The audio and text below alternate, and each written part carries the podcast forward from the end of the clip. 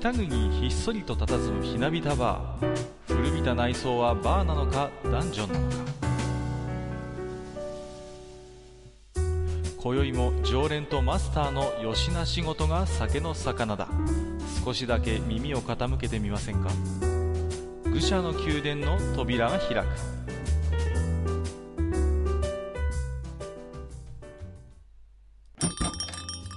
いやいやマスター今日も来ましたよ。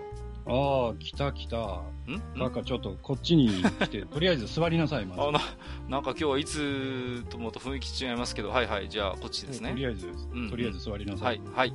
あのね、はい。まあ、あの、他のポッドキャストの話になりますけどえ、ええええあの、前回ね、えはいあの、私が、あの、暴れラジオスさんの方にお呼ばれをしましてね。言ってましたね。はい。はい。で、大変楽しくね、うんうんうん。あの、話をさせていただいたわけですよ。はいはい。面白かったですよ。はい。で、あの、また新しいのがね、うんうん。あの、配信されたもんですから、はい。まあ、あの、僕のね、数少なく、あの、まあ、聞いてる、ポッドキャストなんで、ええええ楽しみに、まあ、ダウンロードして聞いてみたんですよ。えはいはいはいそしたら何ですか？あの、あなた出てるじゃないですか。いやちょっとお恥ずかしいあの今回出させていただきまして。はい。ね、いや、その辺はね、とってもありがたいなと思っうんうんうん。たわけですよ。はい。ね、こんなさ、あの、おっさん二人がやってるね、まあ、しょぼいポッドキャストのさうんう、んうん。ね、パーソナリティ二人がね、2週にわたってね、えええあのラジオさんなんてあんな素敵なポッドキャストにお呼ばれしてね、えいや本当はありがたいことでね、うん。で好き勝手喋らせていただいてね、いやいや本当に本当温かく、温かく迎えていただいて、ええもうもうね。感謝の一号です、はい。いや、本当そうなんですけど、はい。ただね、うん。あの、あなたの出た回を聞いてですね、はいはい。僕はね、あの、一言だけ言いたいんです。はいはいなんでしょよろしいですか？うはいはい。あの、メタなこと言いますけどね。はい。あのここちょっとエコーかけてほしいなと思うぐらいのことをちょっと言いますんで、よはいはい。はいいきます。ろしいですか？はい出過ぎだ、前に。いや、それはね、ほんと反論できません。もうね、いや、自分でも後でね、聞き返してみてね、いや、はいこりゃひどいなと思いましたね。いや、ほんと、出しゃばりすぎですね、ちょっとね。でね、あの、こっちだったらいいんですよ。はいですけど、はいあの、ラジオスさんは一応あの、下ネタはなしっていそう、そう、そうの、ん、そうポリなんです。シーが終わりなんですよ、向こうはね。そうな、わざわざね、放送でも喋ってましたよね。そうんね、はいそこで、まあ、は確かにあの、しげち兄さんが拾って、楽しくお話はしてくれましたけど、はいはいはい。あの、自販機の話とか、もうね、そういうのをね、あっちでやっちゃダメ。はい。すいません、もう本当ね、あの本当に。猛省しております、もう本当に。はい本当にね、大変失礼いたしました。あそれでもね、あの、よろしければ、あの、うちのね、リスナーさんにもぜひ、あそうですね。ラ。ジオさんはね、聞いていたはい、だきたいなと思って、聞いていただければなと。ええ。閣下のね、低たらくをですね、ぜひ聞いていただいてですね。まああのね、まあ、はい。マスターはね、まうん。あ、あの、なんていうんですか、どこへ出てってもね、この方はうん。常に自分のペースがある方なんでね、まあ、はい方のリスナーさんの感想でも安定の萩和さん会って言われてましたけどね、私はダメなんわかりませんけどね。うん 私はダメなんですよ。どこに行ってもね、あの、暴走する。もうこう今日に始まった話じゃないんですよ、これはねまあ、本当そうなんだよマ。スターよく知ってると思いますけどね。人の番組に出てね、ね放送ジャックしてるんじゃないかぐらい喋っちゃうっていうね。そうそうまあ、昔話になりますけどね、はいはいはい僕がやってたあの、ニコ生にも来ていただいたことありますよ、閣下に。ありましたね。ね、どっちがメインだか分かんなくなりましたからね。本当に。いや、本当その困った説はね。はい、まあまあね、うんそれで、はい。まあ今日はね、うんちょっと閣下にまあはい反省をしていただきたいとお、いうことでですうんうんうんね、。なんか出てきましたよ。実はうちの店にですね、はいはい。はい、あのちょっと、えー謎の、あの、おしげの方からですね、はいはいはい。えードリンクをにあの仕入れさせていただきましたね。また来ましたね、このパターン。いやー、何ですか、これは。はい。まあえ今回はね、2種類ちょっとはい用意しましたんで、はいはいはいはい。はい、ちょっとね、飲んでいただきたいと思うんですけどもね。なるほど。はいいやーじゃあちょっと1本目、何ですか、えーこれは、えーオリーブコーラ。えーオリーブのささやきっていう。オリーブのささやいてるんだ。ささやいちゃうねオ。リーブエキス入りって書いてますけどもね。すうんごいな。じゃあちょっと、見た目はね、まあ本当普通のコーラですよ。オリーブっていうとね、なんかこう、オイルっていうイメージがありますよね。どうしてもね、もこみち的な、うん、匂い、匂いがね、うん？匂いはまあ割と普通の。じゃあちょっといただきます。うん、オはいリーブ、香り自体はそんなにね。うんうんはい、はい。じゃあ、グッといってくださいよ。うん。うん。うーん。これは、これはって。あのですね、はい、なんちょっともう一もう一口一口。はい、はい。なんかね、しじみ生活みたいな感じになってますけどね。うん。二箱みたいなね。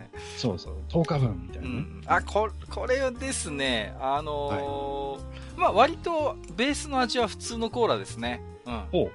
割とコーラがもうすぐ前面に出てきて、ああ、なるほど。意識しないと、まあはいこういうコーラもありかなっていうぐらいで、あんまりオリーブ感そんなに出てないですね。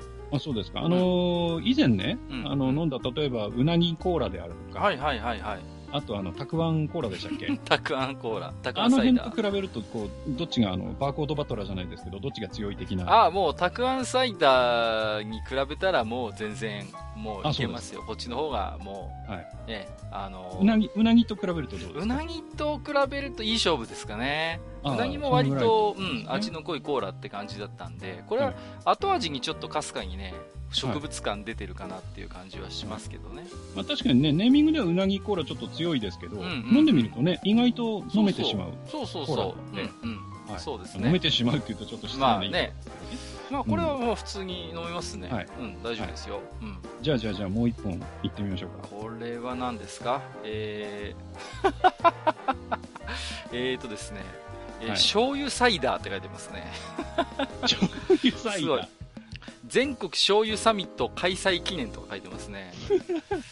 どこの醤油ですか、ね、小豆島の醤油をですね、ふんだんに塩、ふんだんに使ったんだ。ふんだんに使っちゃった。いやいやいやいやしょっぱいんじゃないのかな。ちょっとじゃあ、まずはい開けてみたんで、うん香りから。はい。うわーこれは、まだたなんか、二箱10日分みたいになってますけどね。あーこれはちょっと、もう匂いがやばいですね。も醤油ですか？う。うん、うん、醤油ですね。かなり醤油だな。う醤油プラス、なんかあのーサイダーの甘い香りがもう混ざってる。なんとえも言われぬ。あれですね、徴兵検査の前に飲むと、あの、講師合格しなくて済むみたいな。そうそうそうそう。ね。徴兵検査逃れができる。えーはいちょっとじゃあ、いただきますよ。はい怖いな、はいちょっと。はい。はい。グッとグッと。ぐーこれは、もう一口。はいはい。あーこれはですね、あのーはい醤油ですね。結構醤醤油油ですか？あ結構醤油ですね。じゃあ、しょっぱいの？えーとですね、甘じょっぱいって感じですね。ああー、なるほど。のうんうん、甘じょっぱい感じで、うんあのーかつ、その、なんていうんですかね、あのーあーこう舌に残りますね、この醤油のね、感じが。あー残りますか？うん。はいあのー、なんですか、甘辛いんですけど、いわゆるあのーあれですよ、かつおだし系のやつが完全に効いてない、あのー、めんつゆみたいな。めんつゆの。めんつゆから、あの、だしの要素を丹念に取り除いた感じですね。はいはいはい。うんちょっとすっかすっかな感じの。スッカスカの甘辛ですね、これはね。あーはうん。いや、でもちょっと匂いがきついんで、鼻に抜ける匂いがね、これは、はいなかなか、なかなかですよ、こっちは。じゃあ、じゃあ、あの、まあ、さっきの、もうそうでしたけど、パワーバランス的にはどの辺にパワーバランスス的にはそうですね。うーんと、抹茶、抹茶サイダーでしたっけ？なんかありましたよねお。茶、お茶ラムネ。お茶ラムネ。お茶ラムネはい以上、たくあんサイダー以下って感じですかね。おーなるほど。うんそうです、ね。じゃあ、今のところの番付でいくと大関クラスって感じ。まあ、うん、関脇ぐらいですかね。関脇ぐらいです。うん、一応二口飲めたんで、あのーはいは、はいいえっ、とたくあんサイダーはもうちょっと二口いけなかったんでね。なるほど。うんうんうん。いや、でもこれなかなかですね。じゃあ、たくあんの、あの、横綱の地位は揺らがないと。まあそうですね、今回ははい、だいぶ醤油サイダーは頑張ってくれましたけど、はいまあ、三役格ではありますけども、はいちょっとたくあんにはかなわなかったかなという感じですかね。こうえー前世紀の朝青龍のごとく、たくあんは強いと あれは強いいうですよ。ことですね。まあ、はい。ちょっと本当にね、あのーこれを飲んで私もちょっと頭を冷やして、うんえー反省しつつですね、えー、愚者の宮殿今日はやっていきたいなとはい思ってますけれどもね。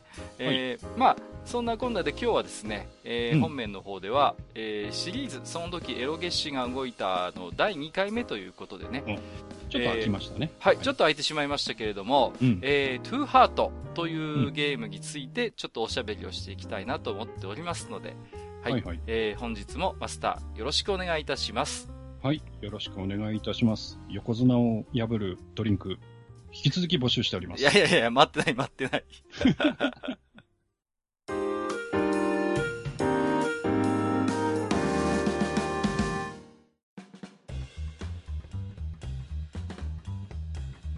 えー、それではね、本日は、えっ、と、シリーズその時エロゲシが動いたパート2、トゥーハートについてお話をするんですが、まあ、はい本当はね、うーんと、言うのをやりたかったんですけれども、あのですね、はい。なんか、リスナーさんにもなんか言われてましたよね。言うのじゃなかったのってね、そうなんですよ。はあの、言われてたんですが、ちょっと今年あのね、えっ、と、プレステ4とビータでリメイクしてましてね、い。はい。えー実際まあ語るんだったらやんないとまずいだろうっていうことで遊んでるんですけど、うんことのほかリメイク版のボリュームがあってですね、まだ全然コンプできてないのと、なるほど。うん、あとはまあね、いくらコンシューマー向けとはいえ、ちょっとさすがにですね、子供の前で堂々とやるわけにはいかないので、あ結構際どいシーンになるんですか？まあまあ、それなりにですね、うんはい。なるほど。はい。そうなんで、ちょっとすいません、うん。あの次回か次次回ぐらいになってしまうと思いますけれども、うん、うん、えー今回のトゥーハート特特集ということで、まあはいそれに関連していくつかね、置き手紙もいただいておりますので、先にご紹介をさせていただきますと、えーとまずは留吉さんですね、えーと自分の人生を変えたと言って過言でないゲーム、トゥーハート特集とは楽しみでしょうがないですといただきましたうん。ね。はい、ありがとうごはいざいま、す。ありがとうございます。かなり留吉さんの中では大きなインパクトがあったということで、なるほど。うん。えーもう一つ、ムッシュさん、はい。えーうん。次のエロ儀式会こそ言うのと言うのだと信じて疑わず 小さい参議院の子供の目を結び、えー嫁に気を使いながら夜中に少しずつ進めて勘繰りしたのがつい先日。なんとか間に合ったかと思ったら、次はまさかの東ハト会だとは楽しみということで すみません本当に。いや、大変申し訳ないね。ちょっとね、はい。言うののつもりでね、準備されてたと思うんですけども、まさかのトゥーハートというでね。はい。うん。えっ、と、まあ、トゥーハート、よくあのー、トーハトっていうね、あのーうんね、よく略したりする人もいますけれしども。ますねうん、うん、はいうん。まあ、あのー今年ね、えっ、と、ツイッターのタイムラインが随分このトーハト絡みが話題になった時期がありまして、まあ、はい。実はですね今年、あのこのトゥーハート、えー発表されてからですね20周年に当たるんですよね。20周年。はい。うんうんうんでこのトーハト20周年っていうタグが、まあ、非常に使われましてね、ではいまあ、と主にあのオタク界隈で、えーうんもう20年なのかとか大騒ぎしたりあるいはもう、うん。感慨深くなったりした方が結構いらっしゃってね、はいうんうん、羽生さんのタイムラインなんかでもありませんでした？結構そういう20周年みたいうな、ーん、どうでしたかね。そんなでもな僕のかったですか？タイムラインはそんなにあのあエロゲのことを話す人が実はあんまりいないので。あそうですか。はいはいはい、はい。結構ね私のタイムライン関係では賑やかになってましてね、あそうですか。そうなんですよ、まあねえっとねやっぱりね東ハト20周年ということで、えーまあ随分ね話題になったんですけどもなぜかということでね、まあ、最初にちょっと思うところを話すと、やっぱりね、今もなおこのトゥーハートというゲームが残した、うん。まあテンプレであるとか雰囲気というのが、さほど色あせることなく今も息づいているからじゃないのかなと思うんですよね。なるほど。だからこそその20周年ということがもうそんなに経ったのかという、あの考えによって蘇ってくるということがあると思うんですよ。はい。うんうんうんでまあ、先にお伺いしておきますけれども、えーとマスターはこの「トゥーハートっていうゲームは遊んだことありますかね？ええ、これはね、まあ、うん出て少し経ったぐらいですかね、パソコン版で、うん。えーさらっとやった記憶がありますあね。はいはいはいはい、はい。うんうんうん、なんとなく記憶もある感じですかね。そうですね。あの、うん僕が覚えてるのは、あの、ただの水ですっていうところをよく覚えてますけど、またそういうニッチなところを攻めていきますけ そ。こは覚えてますけどね。はいはいはい。はい。えーえーとまあね、ご存知の方も多いかとは思うんですけれども少しおさらいをしてみますと「えーはい。トゥーハートというゲームは、えー、とパソコン専用の、まあ、いわゆるその成人向けゲーム美少女ゲーム、まあ、うん。うんエロゲーとして、えー1997年の5月23日に発売されました、えーはい。当時の定価で8800円えー Windows95 あるいは98の上で走らせることができるソフトということでね、えーはい。でまあ、今年2017年で20周年に当たるということですね、まあうんうん。私の中でもやっぱり早いなという印象はあるんですけれども、そうですね。う。ん、でちなみに、えー、と手がけた、えー、と会社はリーフという、ね、ソフトハウスさんで、まあえー、とこのリーフが手がけていたビジュアルノベルシリーズというものがあったんですけれどもそれの、えー第3弾としてこの「トゥーハートは位置づけられます、うんで、えー、とリーフのビジュアルノベルっていうと、まあ、例えば「雫」であったりとか「傷跡」といったようなゲームがあったんですけれども、まあうん。それまではどちらかというとねダークな雰囲気でちょっと狂気的な作風というのが特徴だったんですがうん。まあこの「トゥーハートでは一転して作風が変わりましてねこの、はい。リーフとしては当時珍しかったんですが明るく楽しい、まあ、学園ラブコメものとして世に送り出したということだったんですね、うん。そうですね。ははい。い。だから結構びっくりしたんですよね当時。ああリーフがこんな明るい作品作るんだと思ってね、うん。うんうん。割とこうダーク系のイメージがやっぱり僕の中でもありましたんでね、うん。はい。でまああのビジュアルノベルっていうことを言っていて、まあ、うん。通常のそういうアドベンチャーゲームよりもよりこう選択肢が、まあ、少ないということで、うん。うん、確かに。うん。うん。まあ、ですから当時多分ねあまりゲームっていう言い方を多分リーフもしてなかったんですよね、うん。うん。で、まあ、今でこそこういう選択肢があまり多くないビジュアルノベルの方式の、まあ、エロゲーっていうのはいっぱいあるんですけれどもあまりね、は当時まだなかったんですよね、うんうんうん、もうちょっとアドベンチャー要素が強くて、えーと選択肢がまあいっぱい用意されていたりとか、うんうんもうちょっとゲーム要素が強かったんですけども本当にこの「トゥーハートというのは、まあ、選択肢そのものも本当に少ないし、うんうんうん後半になればなるほどただただ読んでいくっていうビジュアルと一緒にね、はいはいそういう、あのースタンスだったと思うんですよ。そうですね。うんうん。で、えーとまあ、ヒロインそれぞれにね、まああのもちろんさまざまな性格とかあるいはその背景なんかをしっかり作り込んでいてで、うんまあ、それぞれのストーリーを結構掘り下げていたような内容というのは結構当時も話題を呼んだんですよね。うんうん。で、まあ、人気があったので移植も非常に多くてね、えープレイステーションへの移植に際しましては大幅な追加シナリオがあったりとかあるいはグラフィックの改良ミニゲームなどが収録されて、まああのーほぼね、えーもうリメイクと言っていいようなただの移植ではなくてね、うんうん、そういう改良がなされていたんで、プレステ版で遊ばれた方も結構多いんじゃなかったかなと思います。はいうん。で、まあ、このプレステはもちろんコンシューマー版ですからそういう性的描写というのは、まあ、もちろんカットされてるんですけれども、それがいわゆる一般層あまり普段エロゲを遊ばない人にも広く受け入れられまして、えープレステ版も大ヒットとなるんですね。はい。はい。で、えーとですね、1999年には、えー美少女ゲームとしては初のテレビアニメ化を果たすことになります。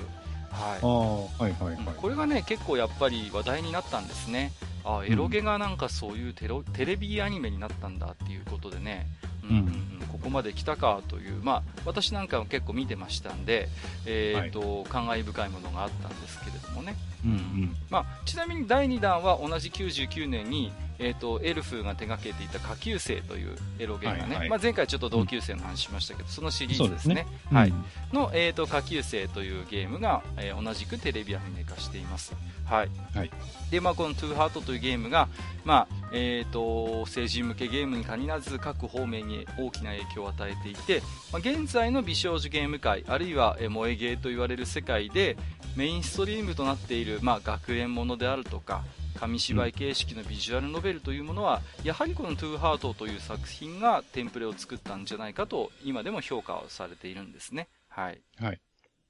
じゃあ実際にちょっとね、え、ー、と、うん、ゲームの中身について少しずつ話をしていきたいんですけども、えっ、ー、と、うん、マスターにもね、写真を見ていただいているんですけども、はい、えっ、ー、と、はい、うん、ソフトパッケージですけどもね、はい、えー、まあ非常に爽やかなと言いますかね、うんうんうん、あのメインヒロインのね、上西あかりさんが、まあ前面にバーンと出ているね、えー、はい、感じのビジュアルになってますけれども、まあ、はい、見ていただくとね、わかりますように、うん、まず髪が赤いと、うん、それから黄色いリボンのヘアバンドをしているということでね、うん、うんまあ、まだまだこの辺り、まあ、同級生がね、えー、前回語りましたけど、92年でしたけれども、まあ、はい。5年経ってるんですけども、まだまだね、メインヒロインは、えー、見る限りね、桜木舞や藤崎しおりの呪縛から解放されていないなというね、そういう印象もやっぱり持つんですよね。うん、なんかこう、なんて言うんだろう、こう記号として、うん、あの、この子がメインだよっていうのを、うん、逆に、この姿にすることで分かりやすくしてる。そうですね。うん。うん、っていうところもあるのかなって感じですよね。そうなんですね。やっぱりもう、当時のエロゲはもう、かなり登場するキャラクターも多くて、攻略可能な女の子もやっぱり非常に多かったので、その中でやっぱりこう、はい、どの子がメインヒロイン格なのかっていうことをこう、しっかりなんていうかな一発でこう分からせるやっぱ記号としてこの赤髪黄色リボンっていうのはやっぱり利用されてたっていうのは、うん、マスターのおっしゃる通りじゃないかなと思うんですよね。うん、はい、うん。まあ、ちなみにね、これに続いたリーフのヒット作で、まあ、コミックパーティーっていうゲームもあったんですけれども、はい、これもね髪型こそ違うんですけどもメインヒロインの高瀬瑞希っていうのがやっぱり赤髪で黄色リボンだったんですよね、うんうんうん、まあ、この辺りなかなかね保守性があるなというね、うん、うん、とにかくメインヒロインは赤髪なんだ黄色いヘアバンドやリボンをつけるんだっていうね、うん、なんかそう、いうやっぱお約束がまだまだあったんだなっていうことを、こう表紙を見るだけでもわかるんですけれどもね。うん、うんで、まあ、あのストーリーについてなんですけれども、まあね、はい、言ってみればね、その、それまでのリーフの作品とはもう本当に一線を画す内容になってまして、まあ、はい、えっ、ー、と、平穏なね、大きな事件も起きないような学園生活というのが基本的にはベースにあるんだということなんですよね。うん、で、猟奇的な事件が起きるわけでもないし、まあ、はい、なんていうんですか、そういう暴力的な、性暴力的な描写というのも、まあ、まず出てきません。うんで、えーとまあ、主にね前半部と後半部に分かれてまして、まあ、はい、あの基本はね、えー、同級生と同じようなアドベンチャーゲームの要素もあるんですけれども複数のね、はい、女の子とその出会いも含めていわゆる少年漫画的なラブコメが展開されるんですよね。うん。うんうんで結構やっぱキャラの濃い子がいっぱい出てくるのでその子たちに振り回されたりとか、はい、まあ、うん、いろんな事件が起こって、まあ、あくまでね些細な事件ですけれども。まあ、うん、そういう中で、えー、前半では異中の女の子を選択して、まあ、その子との出会いとか親密度を上げていくということを、まあ、要求されていくということになります。はい、で、後半に入ってくると、まあ、いわば攻略対象の女の子が決まってくるので、まあ、うん、その女の子との物語にどんどん集中していくんですね、流れとして。うん、うん、で、えー、前半がね、少年漫画的ラブコメだとするならば、後半は少女漫画的純愛要素が強くなっていくんですね。うんはい、だからそのもう攻略対象に決まった女の子っていうのがやっぱりそれぞれに悩みであったりとかトラウマを抱えているんですね。うん、うん、で、まあ、ただそれが主人公との関わりの中でそういった女の子たちの悩み課題が解きほぐされていって、まあ、うん、結果として恋愛関係が進展して体の関係も許すことになると、まあ、これがあの大きな一つ流れになっているということです。うん、そうですね、うんうん、はい。まああのー、で大体と言いますかトゥーハートの場合はそういう、うん、まあ、女の子、まあね、もちろんエロゲーですから女の子とエッチするんですけども、あのーはい、1回で終わるんですよね。うん、そうですね。うん、そうそうそう、うん、エピソードの中では基本的に1回しか出てこないというのが特徴でして、うん。うん、で、あとはやっぱりね、あの女の子によって担当シナリオライターがね、違っていたっていうのがやっぱりこのトゥーハートの大きな特徴ですね。うんうん、はいはい。だから、選択した女の子によって結構同じゲームであっても大きく雰囲気が異なるのは、まあそのせいだったりするんですよね。うん、うん、だからね、結構同じゲームであっても、ルートによって全然違う雰囲気があったりするっていうのは、やっぱりそういう担当シナリオライター性を取っていたからだと思います。うん。はい。まあ、ですので、繰り返しね、いろんな女の子を、まあ、攻略対象としてプレイすることによって、まあ、この世界観のさまざまな側面を知ることができるということでね、うん、うん、この辺りは、前回取り上げたね、同級生については、まあ、えー、これはあの、蛭田正人さんという、まあ、カリスマライターの方が1人で仕上げていますので、ほとんどね。うん、うん、その辺とはやっぱり大きく趣が異なるのかなと思います。はい。うんで基本的にはストーリーの中で大きな事件とか修羅場というのは起きずに淡い演出の中で、うん、まあ、あの邪魔されず意中のキャラとの関係性に没入ができるというような仕組みになってまして、まあ、エロゲ世界の日常系とも言えるような展開を見せるような子もいたりするんですよね。はい、はい。うん、じゃあね、実際に、えーと、出てくる女の子を少し紹介していきますけれども、えーと、まずはね、えー、パッケージにもなっていた、えー、メインヒロインの上西あかりさんですね。はい、はい、で、えーと、同級生会でも話をしましたけども、えーと、うん、エロゲにおけるメメインヒロインというのはね、えー、うん、例によって人気者座をね誰かに奪われてしまうんですよ。ちょっと悲しい存在なんですよね。トゥーハートについても、ね、はい、例外ではなくてですね。彼女は人気投票では大体2位か3位ということでね、うん、うんまあえーと、メインヒロインらしく主人公にねよく懐いている幼なじみという設定になってまして最初から非常に好意を持っているのがよくわかるんですね、主人公に対して、なので攻略は簡単なんじゃないかなとか思うんですけど結構罠でしてね実は、うん、でこの子に関して言うと他の子とちょっと攻略の仕方が違ってましてまあ、他の子はね大抵その子だけの親密度親愛度さえ上げていればなんとかなるんですけどもこの上西あかりさんというのはかなり引っ込み思案なんで、当て馬になる女の子の親愛度も上げなきゃいけないんですよ、要は。なるほど。他の女の子とも少し仲良くなって、あの、うん、少しあの彼女を焚きつけなきゃいけないんですよ。うんうんうん、で、将来的にどっちを選ぶのっていう決断を迫るような演出を経ないと、このメインヒロインたる明かりルートに進めないということなんですね。うん、はいで、これね、自堕落斎さんがメモを残してくれてまして、えー、っと、はい、まだまだネット攻略の速度が遅かった時代に、この同時攻略が多くのプレイヤーの体力を奪っていき、うん、別のタイトルであっても、この子は同時攻略という思考の罠を仕掛けていったのであるということで、うんうんうん。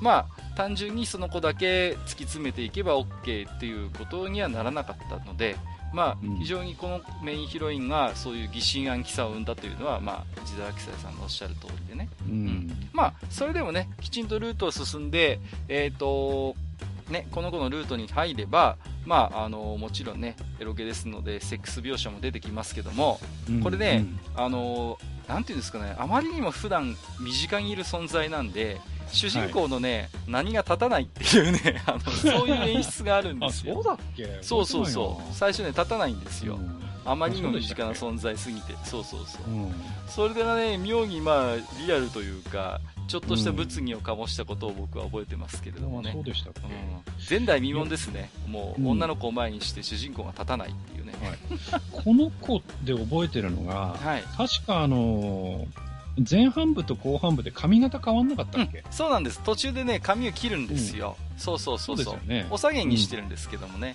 うん、うん、ちょっとしたイベントの絡みで髪型を変えるということで、その辺もちょっとね、うんうんうん。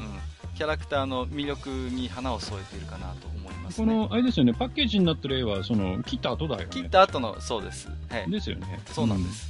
これもね、結構、あの、演出でね、やっぱり彼女の中で大きく、その、なんていうのかな、髪を切ることによって、えー、主人公と彼氏彼女の関係になるんだっていう一つの決意表明みたいな意味があったんですよね、うん、うん、だからその辺はうまいなと思ってね、うん、正直ね、前半のこう見た目はあんまりパッとしないですよね、うん、ちょっともさい感じがするんですけどもね、うん、うん、後半髪を切ると非常になんかこうぐっと魅力が上がるところはあったかなと思いますね、はい、はい、えー、ということで次がですねえっ、と、長岡志保というキャラクターですね。はい。ははいい。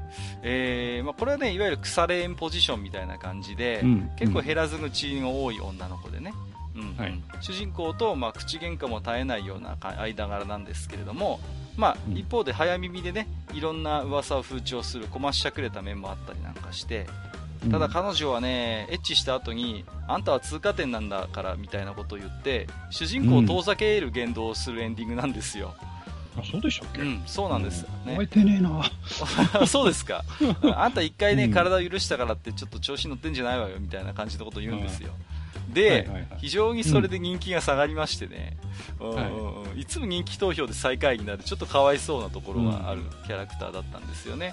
うん。はい。まあ、ちなみにエンディングでは実はね、あのーこの志保というのがあかりと非常に仲が良くて、あかりがね、主人公に強い好意を寄せているのを知っているので、まあ、そのあかりに遠慮してのことだったっていうことを告白するんですよ、後から。はいはい。うん、で5年後ぐらいに本当はあなたが好きだったんだよって主人公に告白をするなんていうねそういう仕掛けになってますけど、まあ時すでに遅しですからね、うん。はで、えー、とあまりにもちょっとねこのエンディングはないだろうということでプレス版では若干エンディングやシナリオが変更されているというところがありあそうですすはい。はいはい。えー、とそれから星名智子さんですね。はい、うん。うん。うん。うん、関西弁の委員長キャラで成績優秀で、まあ、クールな感じの子ですね、うん。はい。でまああのー彼女も、えーっとあれですね。ツンデレ担当っていうところがありますかね、うん。はいはい。で普段は眼鏡かけてて結構地味なタイプなんですけど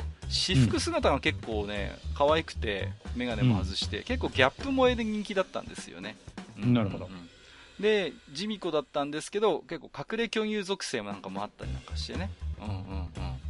こうまあ今私服姿のビジュアルもマスターに見てもらってます。けどはいはい。ね、結構雰囲気も変わる、髪も下ろしてね。そうそうそう、ん。それがまたね、いいなっていう感じで、うんうんうん、人気のあるキャラクターでしたね。あのいつも人気投票でも上位にいたような記憶がありますけれどもね、はい。で、えー、と隠れ巨乳ということで実は結構おっぱい大きいはいはいそんな要素もあったりしますうん。で、えーとまあ、パソコン版の、まあ、といいますかこのね、えー、とトゥーハートでは唯一、あのー彼女はラウンド2が存在するということで、はい、2回、2回 HCG が拝みます。はい。はいはい。で、いわゆるエロゲ萌えコンテンツにおける委員長キャラっていうのが結構この子から、まあ、一つ出てきたのかなっていうことが言えるかなと思いますね。はいうんうんうんそれから、えっ、と、松原葵さんですね。えーはい。スポーツ少女ですね。えーうん。いわゆる元気印枠。えー真面目で礼に正しく、ひたむきでまっすぐ性格ということで、うん。格闘技同好会っていうのを、あのー自分一人で立ち上げるんですよね。うん。で1個主人公の後輩で進級した後に登場したりします、うん。はい。でね PC 版では確かねなぜか制服の下にこうブルマとか履いててハイキックを披露するとか、無駄にブラチラをブルチラを見せてたんですけども なぜか。プレステ版。まらない。まあまあそうですね、ブルチはそれではい。それで趣深かったんですが、プレステ版では無事に体操着姿になぜか変更されているということでね、うん。うんうん。何かあったんでしょう、そこは。はい。えーとあとはですね、えーとうん。マルチについては、これは後であの詳しく説明したいと思います、ちょっと重要キャラクターなので、はいえーとそれから、えー、と姫川琴音さんですね、えーはい。この子はね超能力少女っていう設定になってましてね、はい。はい。うん、堀優子のご先祖様なんですかね。えっと、青い同様ですね、主人公から見ると一つ年下の15歳ということで、入学早々、まあ彼女の周りで奇妙な現象が起きて、周囲に避けられてちょっとかわいそうな少女だったりするんですけれどもね。うん。ん。でまあ、そんなこともあって口数が少なくて他人とはあまり関わろうとしないんですけれども、まあ、主人公がねどうにかそんな彼女の力になろうということで関わりを持って少しずつ心を開き始めるといったようなシナリオでした、でまあ、ちょっとね儚げなキャラクターとあとねシナリオ自体も非常に正統派なシナリオ運びだったので、えー真のヒロインと呼ばれてあの非常に人気が高かったキャラクターでしたね。なるほどそれから、えーと、クルス川セリカということで、この子は逆に先輩なんですね、一つ年上の17歳です、主人公から見て、うん、えーと、物腰も優雅な、ね、クルス川グループという、まあ、財閥があるんですけども、そこのお嬢様になるんですが、えーと、うん、あんまりお嬢様的な要素は出してこないで、黒魔術とか高齢術とかのオカルトが大好きで周りから変な目で見られているっていうそういうキャラクターだったんですよね、うん、いつもぼーっとしていて何を考えているかわからないところがあると。で、はい、主人公は先輩って呼んでたりするんですね、うん、うん、でほとんどね喋らないキャラでたまに喋っても極端に声量が小さいっていうところがありましてね、うん。はい、担当声優が岩尾純子さんだったんですけども岩尾純子さんの無駄遣いってよく言われてました、ね、喋、んないんだからね。ほとんど喋んないんですよ、うん、でもう点々点々ってなってでああそれはこれでこういうことなんだねって主人公が代弁したりするぐらいでしたから、うん、本当に、あのなかなかセリフが出てこないというところがありましたね。はい、はい、それから、えーと、宮内レミということでこれは、はいはい、えーと、ハーフ枠同級生の16歳、うん、カリフォルニア出身ということで明るくおおらかな性格あとはま抜群のスタイルというところがいかにもアメリカンな感じなんですけども、えー、日本女性特有の奥ゆしさ奥ゆかしさも持ち合わせているキャラクターで確か弓道部に所属してるんですよね。はい、はい、で、まあ、非常になんていうのかな明るくストレートな思考が、えーと、はためにはまあ滑稽なところもあるんだけれどもそれで周囲を和ませる、うん、まあ、ドリームメーカーなのというかそうですね。そういう雰囲気メーカーみたいなところがあったりすると。はいはい、で、えーとまあ、幼さ、あどけなさの象徴としての、まあ、刃属性を持ってるんですけれども、はい、実はね、この刃って、欧米とかだとね、うん、実はあんまり好意的に受け止められない要素なんですよね。ああ、そうなんですか、うんなんかかなり強制させたりするみたいですよ。うん。なんかね、あんまり良くないそうですね、あの、欧米の方では。それは、なんかこう、吸血鬼的ななんか、ね、そうそうそうそう、悪魔的なものを何か連想させるということで、えっ、と、割と刃はね、抜いちゃったり、もう無理やり強制させたりして、うんうんうん。あの、あんまりなんかこう、いいものではないという印象があるようです。まあ、あえてね、この子、この子、まあ、刃あるんですけど、あえてそういう、まあ、ハーフの子にそういう設定をしたのかなというところもね、感じますけれども、はい。えーと、あと最後にもう1人だけ、えー、隠れキャラがいるんですね、はい、えーと、ひな山リオというキャラクターがいましてこの子はね、はい、隠し要素でして上岸あかりメインヒロイン攻略後に登場してきます、えっ、とね、あの貧乏娘なんです、この子は。はいはいはい。はい。あのう、うとは言いませんけども、あの、うん、母子家庭でね、家計が常に苦しくて、常にアルバイトをしている、まあ、というところで貧乏属性を持ってます。ね、はい、で弟がいっぱいいたりするんですよね。そう。で、明かり攻略後にしか登場しないであのしないので存在知られずにこのゲーム終わっちゃうプレイヤーも結構いたりしたんですけども、うん、えーとですね、弟の誕生日にバイトで買った彼女がねバイトで買ったゲーム機をなくしてしまってすごい困っちゃうんですよ。だけど、うん、同じゲーム機を代わりに入ってあげた主人公に返すものがないからせめて体でっていう。うわ 体で恩返しするっていうねとんでも設定なんですよね。うんうんうん、うん、それはちょっとあんまりだっていうことでプレステ版では大幅にシナリオ改変されまして、非常にそこからは人気が出てきたんですけども、うん、PC 版のシナリオは割とドン引きしますよこれ、うん、それで非常に印象に残ってます。はい、はいで、一人紹介してきましたけれども、ここでやっぱりこう、時間をかけて解説をしたいのが、えっ、と、大人気メイドロボマルチということでね。マルチですね。はい。まあ、トゥーハートといえばマルチっていう方も多いんじゃないですかね。うん。うんうん。正式には、えっ、と、HMX12 マルチっていう名前がついてたりします。はい。はいはい。まあね、なんていうんですかね、こう、ドジっ子属性っていうんですかね。うんうんうん、あるいはもう、ハワワーとかって言って、こう、ね、こうあわ、あわあわする。あたふたするっていう印象が強いかなということで、うん、えー、メインヒロインではもちろんないんですけれども、えー、ダントツの一番人気になりましたね、あの、はい、プレイヤー投票では。はい。非常にね、けなげさや感動的なストーリーというのが人気を集めましたね。うん、うん、で、マルチルートっていうのが実はまあ、非常に切なくて、泣き芸としてかなり初期の部類に入る要素を持っていると思うんですね。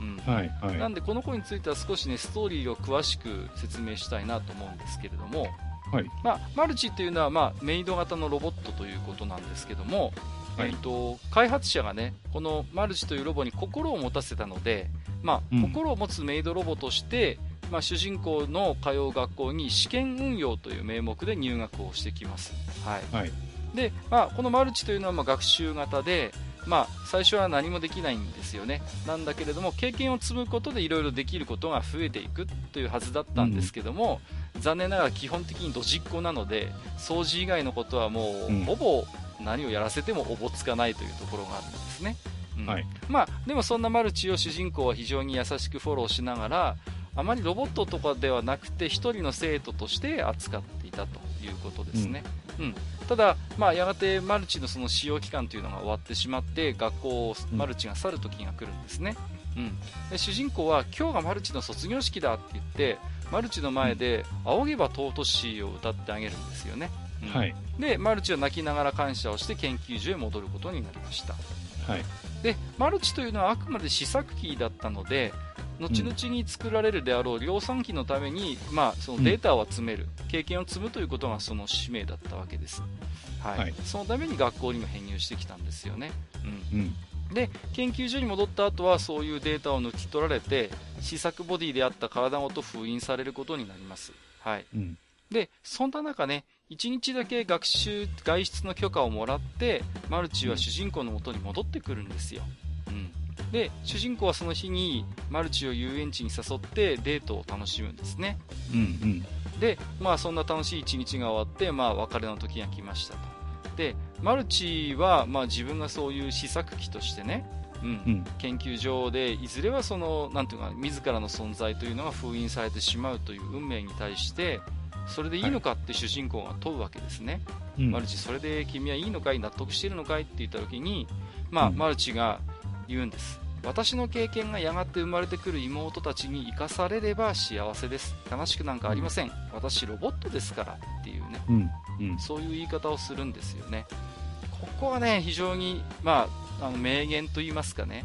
もう心を持ったロボットとして主人公はもうね、はい、本当に人間として扱ってるんですねこの頃にはね、はい、だけどやっぱり自分がロボットであるということはもう変えられない事実であるということをマルチはよく分かっていて、うん、まあ、要はでも自分の見聞きした経験とかが、まあ、その後に出てくる妹たちっていうのは量産機のことですけれども、はい、量産機に応用されれば私はそれで悲しくはないっていうことを言うんですね。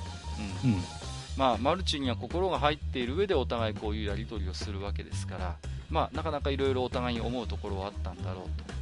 で確かここでねエッチシーンが挟まってたと思いますよ。はいはい。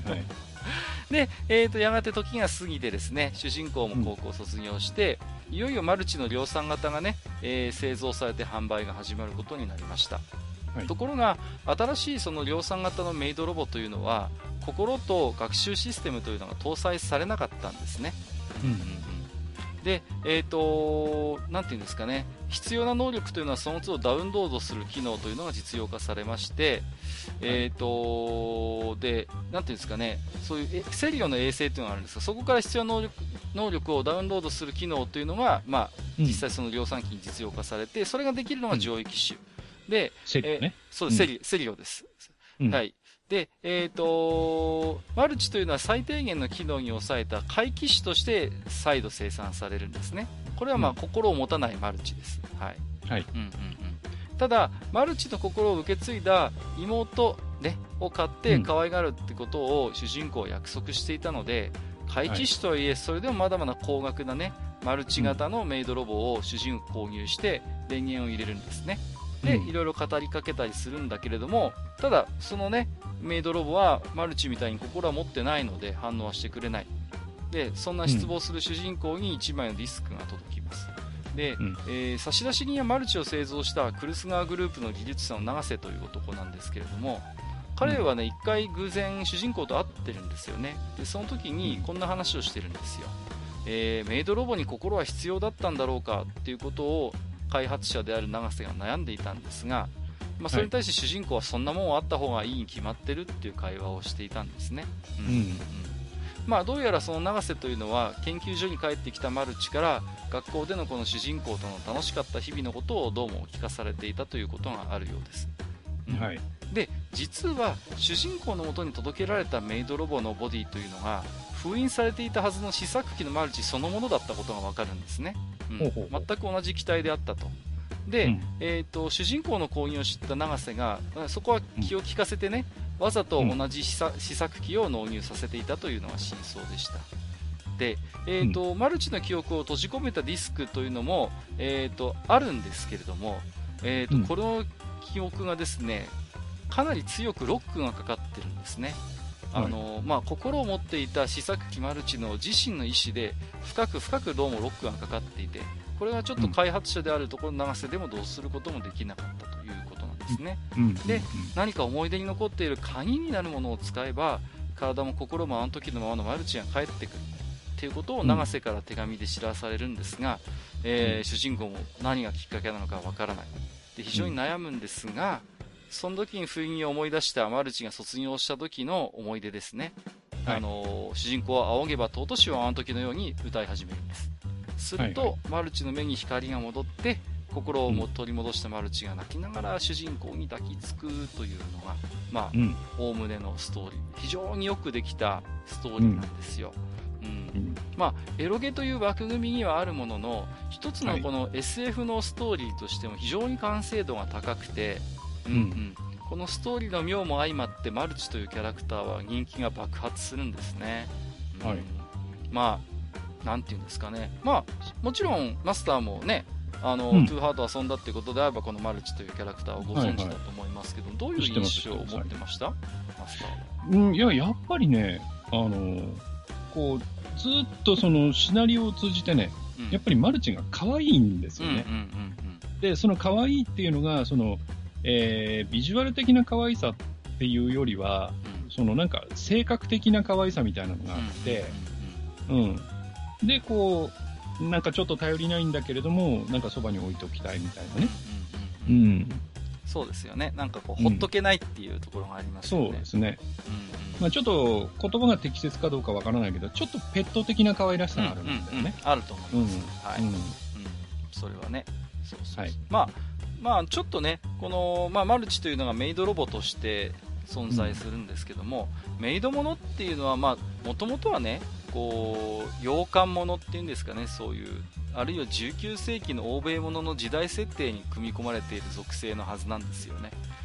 だから僕の中ではねメイドものっていうとあの映画の風と共に去りぬに出てきた太った黒人メイドのイメージっていうのが最初僕はあるんですよね。あじゃああのどっちかっていうと例えば、うん、アニメでいけば、うん、えー、トムとジェリーに出てくるお手伝いさん。ああそうそうそう。ああいう感覚だ顔が出ないね。そうそうそうそうそう、うん、ねお手伝いさんいつもこうね大きな手とか足しか出てこない人。はいはい。まあ、そういうどちらかというと、まあね、人種とか階級の差みたいな時代背景を匂わせる存在だったと思うんですよね、メイドっていうのはね。うん、うん、ところが、メイドが日本に来てメイドものになった時に、あの、はい、日本ではね、主人公に奉奉仕をするお嬢さん、娘っていう概念だけが抽出されて、まあ、それがコスプレとか現代の舞台設定に結びつくなど奇妙な発展を遂げることになるんですよね。うん、うんうん。まあ、今では逆にそういう日本のそういう主人公に奉仕をする美少女っていうテンプレートがメイドの本場であった欧米とかに逆輸出をしているというちょっと面白い状況にはなっているのかなと思うんですよね。うんうんうん、はい、まあ、メイドものっていうのは本当に今ねいろんなところでもう常にありますよね。あの、うん、会長はメイド様なんていう漫画もありましたしね。うん、はい、まあ本当メイドカフェをあのなんていうんですかね、舞台にした作品なんかもいっぱいあります。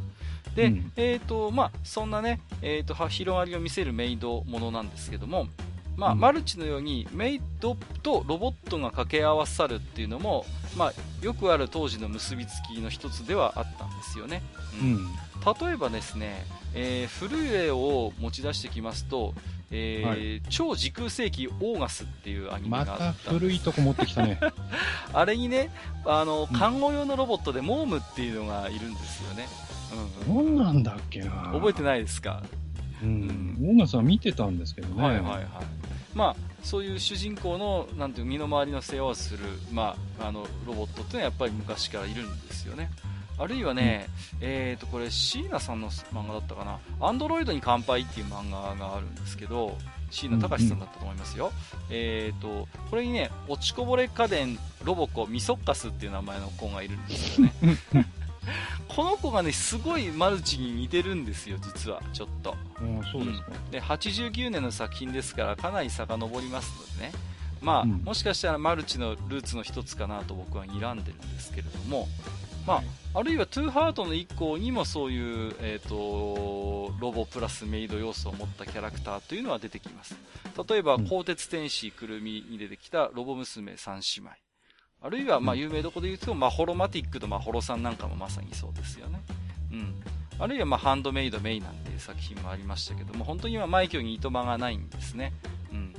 まあ、このメイドっていう設定とこのロボットっていうのが一見相入れないようであって人間の心とロボットの宿命っていうのが、まあ、非常に切ない話を仕立てるのにね便利だっていうね舞台装置としてそういう要素があるようにも思うんですね。うん、うんまあ、それを一つこのマルチという人気キャラクターとマルチに与えられた本当に出来のいいシナリオによって、まあ、大きく流れを作ることになったのかなと思います。はい。で、えっ、ー、と、あとはですね、まあ、トゥーハートの特徴をもう少し、えー、と話をしていきますと、まあ、さっきちょっと僕、あの、前半で話をしましたけども、トゥーハートっていうゲームは攻略対象の女の子を選択する前半のパートと、その女の子との恋愛要素を少女漫画的な純粋さで消費する後半パートに明確に分離することができるんですね。うん。で例外は少しありますけども後半っていうのはほぼその子と僕の物語になっていくんですよね、うんうん、トゥーハートそうですね、うん、ほとんど他のキャラ出てこなくなっちゃう、うん。うんうん、で選択肢なんかも数が減って、まあ、その意味はあまりなさなくなっていくんですね、うんまあ、このことによってより個々のキャラクターへの依存度というのがどんどん高まっていくことになったんですね、うん、うん、例えば、えー、同級生については、まあ、恋愛要素というのはもちろんあったんだけれども後半になっても意中の女の子以外と仲良くなったり付き合ったりすることというのが可能でした、まだ。うん、うん、まあ、同時攻略みたいなことがあのできるのは同級生、まあ、システム上そういうことも可能だった、うん、ところが、トゥーハットっていうのはあのメインの女の子が決まると他のキャラクター女の子キャラクターってほとんど出てこなくなるんですよ、うん、で同時攻略というのはまあ基本的にはできない。そういう違いがあったりします、はい。なんで、まあ、非常にそういう辺は、まあ、同じ恋愛要素を持っている同級生とも大きく異なるところかなと。はい、でまたあのね、このトゥーハート非常にゲームとして成功しましたので、泣きゲーっていうジャンルがもうトゥーハートから、まあ、出てくることになるんですよね。うん、うんうん。これはあまりエロゲをしない人は聞かないかもしれませんけれども、まあ、ざっくりとした説明をすると純愛とか恋愛というのをベースとした、えー、泣き芸、あるいは、はいはい、えー、対義語としては過激な描写であったりとか性的な欲望のはけ口、うん。うん、実用性をベースとした抜き芸なんていうことよく泣き芸抜き芸なんてまあ、そういうふうに少しエロゲのジャンルも分化していくことになるのがこのトゥーハート一つきっかけになったんじゃないかなと思います、はい、なるほど、うん、でここで一旦パソコン版を離れまして派生作品などいくつかご紹介させていただきますけども、えーと、2年後の99年にプレイステーション版が出ました。で、うん、えー、成人向け要素を配しているんですけどねもちろん、まあ、非常に追加シナリオも優れていてイラスト自体もリファインされて非常に可愛くなっていたので、まあ、こちらも大成功したということなんですね。うん、うん、あと変わり種でいきますと2001年にねお出かけマルチっていうアプリが出てましてこれね、アクアプラスが開発してた携帯電話機があるんですよね、あのピースっていう。ほうほうほう。うんうん、これちょっとね、じまあ、マニアックなゲーム機なんですけども、PDA に近い携帯ゲーム機で、自分でプログラミングなんかもできたりするような自由度の高さが売りだったんですよね。うん、なるほど、うん。はい、でこれが実はリーフの一般作品部門であるアクアプラスというところが開発していたので、まあ、それで、まあ、あの人気キャラであるマルチにご登場を願ったということでお出かけマルチというアプリが2001年に出ます、うん、それから、えーと、もう随分、えーと、後の話になりますけども2011年にアーケードで稼働しました、アクアパッツァっていう対戦格闘ゲームがあるんですね、はい、食べ物みたいな名前ですね。そうですね。なんかいかにも。これが、えっ、ー、と、リーフやアクアプラス作品に登場するキャラが、えーと、うん、格闘キャラとして登場する、まあ、いわばキングオブファイター的な作品だったんですよね。はいはいうんうんうん、で、これにマルチとかも登場します。もちろん人気キャラクターですからね。うん。はい、で、自堕落斎さんがね、決して QOH ではないっていうツッコミを入れてまして、これ何かっていうとね、はい、ザ・クイーン・オブ・ハートっていう同人ゲームがあって、これ結構売れたんですよ、ね。ね。そうそうそうそう。あったあった。うん。これも、うん、リーフのキャラクターが登場する対戦格闘ゲームなんですよね。はい、はいうん、いましたね。あったんです。これもね、本当に流行って、うん、まあ、これは公式ではなくて二次創作作品なんですけれどもね。うん、うんなんかグローボンファイトの話も前した記憶がありますけども、やっぱりこういうのって流れとしてあるんですよね、はい、当時はね。当時ね。ねうん、で、えっ、ー、と、トゥーハートが残したものがいくつかあるかなと思いまして、それの話なんですけども、はい、まず、トゥーハートが残したものその1ということで、エロゲにおいてエロを主目的としない高いゲーム性を要求しない成功例を作ったということが言えるかなと思います。で、萌え系の美少女ゲームって今でこそもう主流ですけども、その源流はね、はい、このトゥーハートと、あるいは翌年に出ましたトライアングルハートに求めることができると僕は思ってるんですね。うん、トライアングルハートっていうのは、まあ、派生作品として、魔法少女リカルダノハっていう、まあ、あの大変と人気のあるね、コンテンツを生み出したことが有名なんですけども、うん。まあ、前回紹介した同級生っていうのがエロゲに恋愛要素を持ち込んだ画期的作品ということをお話をしたんですけれども例えば、トゥーハートやトラハっていうのはそこからさらに発展して恋愛要素にむしろ主軸を置いた成功例だということが言えると思うんですよね。うん。はいはい。あの同級生でも確かに恋愛要素はあるんだけれども何人もの女の子と同時攻略ができるという意味においてはやっぱりそれはゲーム性が優先しているということが言えると思うんですね、システム的に。うん、ただ、トゥーハートについてはもう、意中の女の子が決まると、もうその子としか、あのシナリオが進まないので、もう、うん、うんうん。そういう意味で言うと、本当よりリアルな恋愛要素に近いのかなとは思います。うん、はい、で、同級生っていうのは、主人公がターゲットになる女の子の行動パターンというのを予測して、まあ、うん、あるいは主事金と相談しながらね、行動を決めるゲーム性がありましたけれども、トゥーハットっていうのはもうリーフがビジュアルノベルって銘打ってある通りで、基本的には簡単な選択肢によってストーリーを読み進めるだけであって、ゲーム性というのは非常に薄まっているというのが特徴なんですよね。うん。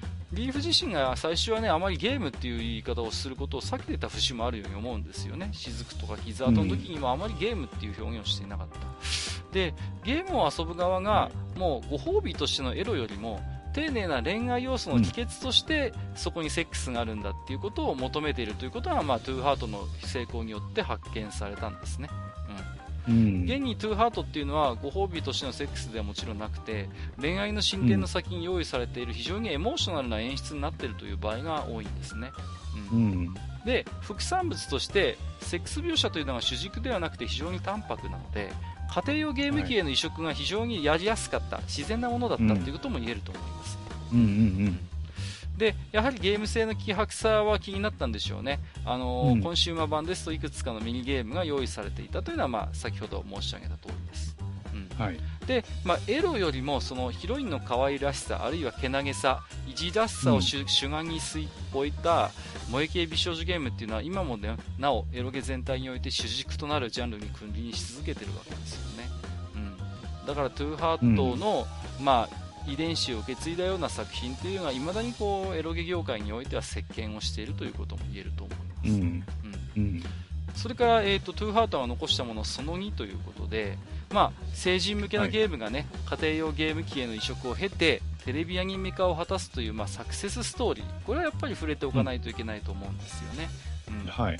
まあ、今ではねすっかり定着しているノベルタイプの美少女ゲームですけれども、まあ、うん、特にこういう明るい雰囲気の萌え系学園もの系のジャンルでは事実上このトゥーハートがスタンダードモデルになっているんですね。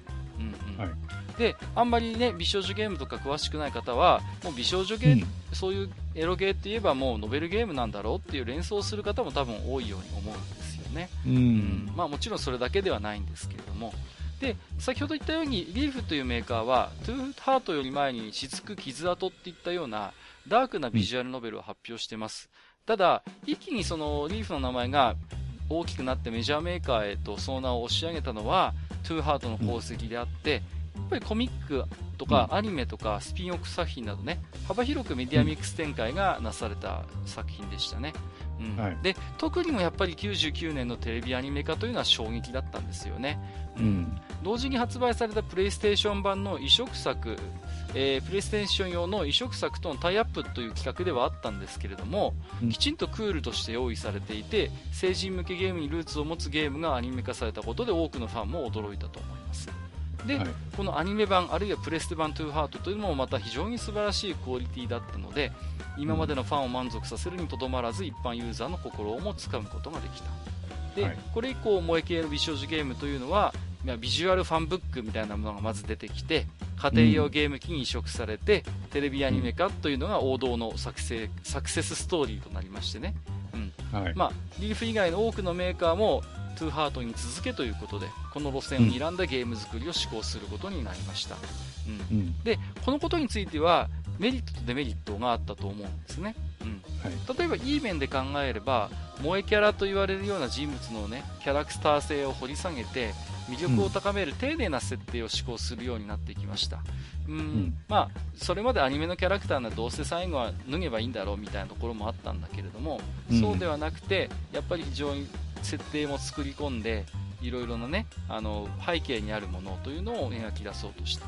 でまあ、うん、なんといってもアニメはねやっぱキャラの魅力が非常に重視されますからね、うんまあ、当然のことだとは思います、はい、それから、えーと、あまりにもご都合主義的な演出というのが減って恋愛要素を掘り下げるようになったとも思うんですよね、うん、うん、つまり将来家庭用のゲーム機に移植するということを意識するならばもちろんね、家庭用ゲーム機ではエッジ描写を削らないといけないですから逆にそこまでに至る道を重要視するようになるということですよね。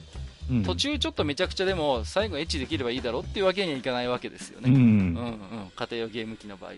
やっぱり。そうですね。うん、うん、で、逆にデメリットとしては、アダルト作品である必然性に疑問符がつくようなエロ描写の薄いゲームが随分出たなという印象もあります、うん、ハート以降は。うんうんうん。はい、これをね、さっきの家庭用ゲーム機への移植の、まあ、ある種、負の側面といいますか、要は、もうね、すぐにプレステに移植するんだ、セガサターンに移植するんだっていうことを意識するあまり、うん、成人向けとして出しているはずのパソコン版でも、ほとんどエッジ描写がないとか、そういうゲームも結構あったんですよね、この頃。うん、うん。で、えーと、これについてはジダラクサイさんも一つコメントを寄せてましてね、エロゲーからコンシューマーへの移植というのは、コンシューマーの恋愛シミュレーションへの影響もあったと思います。えー、家庭用ハードの進化によって購買層の求めるものの要素にボイスが追加され女性の人気声優のアイドル化も始まっていた、えー、1アニメを含むキャラへ。2ボイス。3前評判を含むシナリオへの期待。えー、4元エロゲーだしどこまで描写されるかの淡い期待。これは括弧になってますけども、最低限この2つが満たされていれば売れてしまう時代は確かにあったように思います。時が進むにつれて購買層の経験が上がっていき逆にゲーム性やシナリオを重視するようになるという皮肉もということでね。最後に、私はセンチメンタルグラフィティの悲劇を忘れていないということで、ね、おっしゃってますけどね。これどこのことを指しているのかなと思う、うん、センチメンタルグラフィティって確か2で1の主人公がすぐ死ぬんですよね、交通事故にあってね。あそうでしたっけ、うんうん、トラックにはねられて死ぬんですよ、そうな結構強引な展開だった気がするんですけど、うん、えっ、ー、とまあねジダラキサイさんのコメントにもありましたように、まあ、安易な萌え作品の粗製乱造みたいなものがトゥーハート以降はちょっと目につくようになってしまったと、トゥーハートの縮小再生産みたいなゲームがいっぱいあったように記憶してるんですよね、うん、うん、で現在では萌えアニメの原作というのはまあ、エロゲよりもライトノベルとか萌え4コマに求めるように最近はなってきましたので、うん、かつてほどエロゲにルーツを持つテレビアニメというのは少なくなっているようにも思えるんですよね。うんうんうん、それを年に何本か出てますけどね。例えば、今期調べてみますと、春風っていうところが作ってる、野良と王女と野良猫ハートっていうアニメがコンクールあるんですけども、これあの、はい、あれですね、美少女ゲーム出身ですね。この、このアニメ。うん、やっぱり今でもあります、こういうものは。うん、はい。で、えーと、トゥーハートが、えー、残したものその3ということで、えーはい、独立した作商品としてリリースされたファンディスクということでね、まあ、リーフの美少女ゲームコンテンツっていうのはトゥーハートの成功でその価値を高めていくことになるんですけどもリーフは独自の方法で利益を回収していたんですね、ううん、それが、リーフアミューズメントソフトというものの存在でした。これ何かというと、はい、ゲームの番外編のシナリオとか、ミニゲーム、あるいは人気ランキングとか新作情報、デスクトップアクセサリー、ファンイラストなどなど、まあ、ファンディスクなんですけれども、非常に豪華なものになっていて、これをですね、えー、独立した商品としてきちんと売り出していたというのは実はリーフが先駆けだったんですよ。なるほど。それまで他のメーカーというのはあまりこういうことをやってなかったんですね。やっていたとしても、うん、そういうファンディスクっていうのはゲーム本体の付録だったり予約特典だったりしたんですよ。うん。はい、ところがリーフというのはそれを非常に丁寧に作って、まああのー、商品としてきちんと売り出していたと。うん、うん。でリーフのビジュアルノベル3部作のヒロイン格なんかが、まあ、作品の枠を超えて共演するというのもリーフアミューズメントディスクならではの演出だったなと思いますね、うん、だからゲームを出したら終わりっていうことではなくて、まあ、ファンの期待に積極的に応えていくということでリーフファンあるいはトゥーハートファンというのは幸せな時間を長く享受することができたということが言えると思います。はい、なるほどね、うん、うん、で、まあ、そろそろまとめに入りたいんですけれども、まあ、はい、トゥーハートに今年で20周年ということでね、改めてツイッター上のそういうインパクトとか、うん、まあ、そういうことについても考えてみるんですけれども、うん、はい、やっぱりもう20年なのかっていう考え、驚きが非常に、えーと、大きかったようにも思うんですよね。うん、はい、うんうんで今もエロゲに限らずね萌えゲーみたいな呼ばれるジャンルのゲームって、まあ、未だにトゥーハートが構築した雰囲気とか方法論から大きく変わってないんじゃないかなと思うんですね。うんうんうん。で、私もちょっと久しぶりにね、あのー、トゥーハートを遊んでみたんですよ。ちょっと、はい、あの、語るにあたって。で、うん、プレステ版ちょっとやってみたんですけど、やっぱりね、うん、コンシューマー版特にそうですけど、古臭さあんまり今でも感じませんね。うん。最近出た美少女ゲームって言われてもさほど違和感はない感じです。ちょっとねビジュアル面の古臭さはどうしてもあるんですけれども、はいはい、ゲームのシステム自体は今でも十分通十分通用する内容になってたかなと思います、はい。うんうんうん。まあ、どうですか、ここまでいろいろと私、つれつれとお話をしてきましたけれども、あの、はい、マスターはどういう感想をお持ちになりましたか？いや、あのー、僕が覚えているのは、うんまあ、当時僕もね、トゥーハートちょっと遊んでね。はい。で、その後、えー、カノンであるとか、はい。はい。あの辺はね、ちょろっと遊んだんですよね。うん、うん、うん。で、やっぱりその、いわゆる、えー、泣き芸と言われるね。うん、はい。まあ、墓木系なんて言ったじゃないですか。はいはいはいはい、まあ、リーフと木ね。はい。ね。両方合わせて墓木なんて言いますけど、そういう墓木系の、そういう、えー、まあ、いわゆる泣かせに来る、うん、うん、ゲームっていうのがあって、で、まあ、トゥーハートがね、あの、プレステに移植された時に、うん、えっ、とね、なんかね、やっぱり、ちょっとした議論があったんですよね。はいはい。というのは、その、なんでコンシューマーに移植するんだと。うん、うん、うん。で、トゥーハートっていうのはエロゲだろうと。うん、で、エロゲであるのに、なんでそのエロができないコンシューマーに移植をするんだと。そうですね。うん、いうような、それはトゥーハートっていうか、その、もともとのエロゲというものの否定じゃないのみたいな話があってね。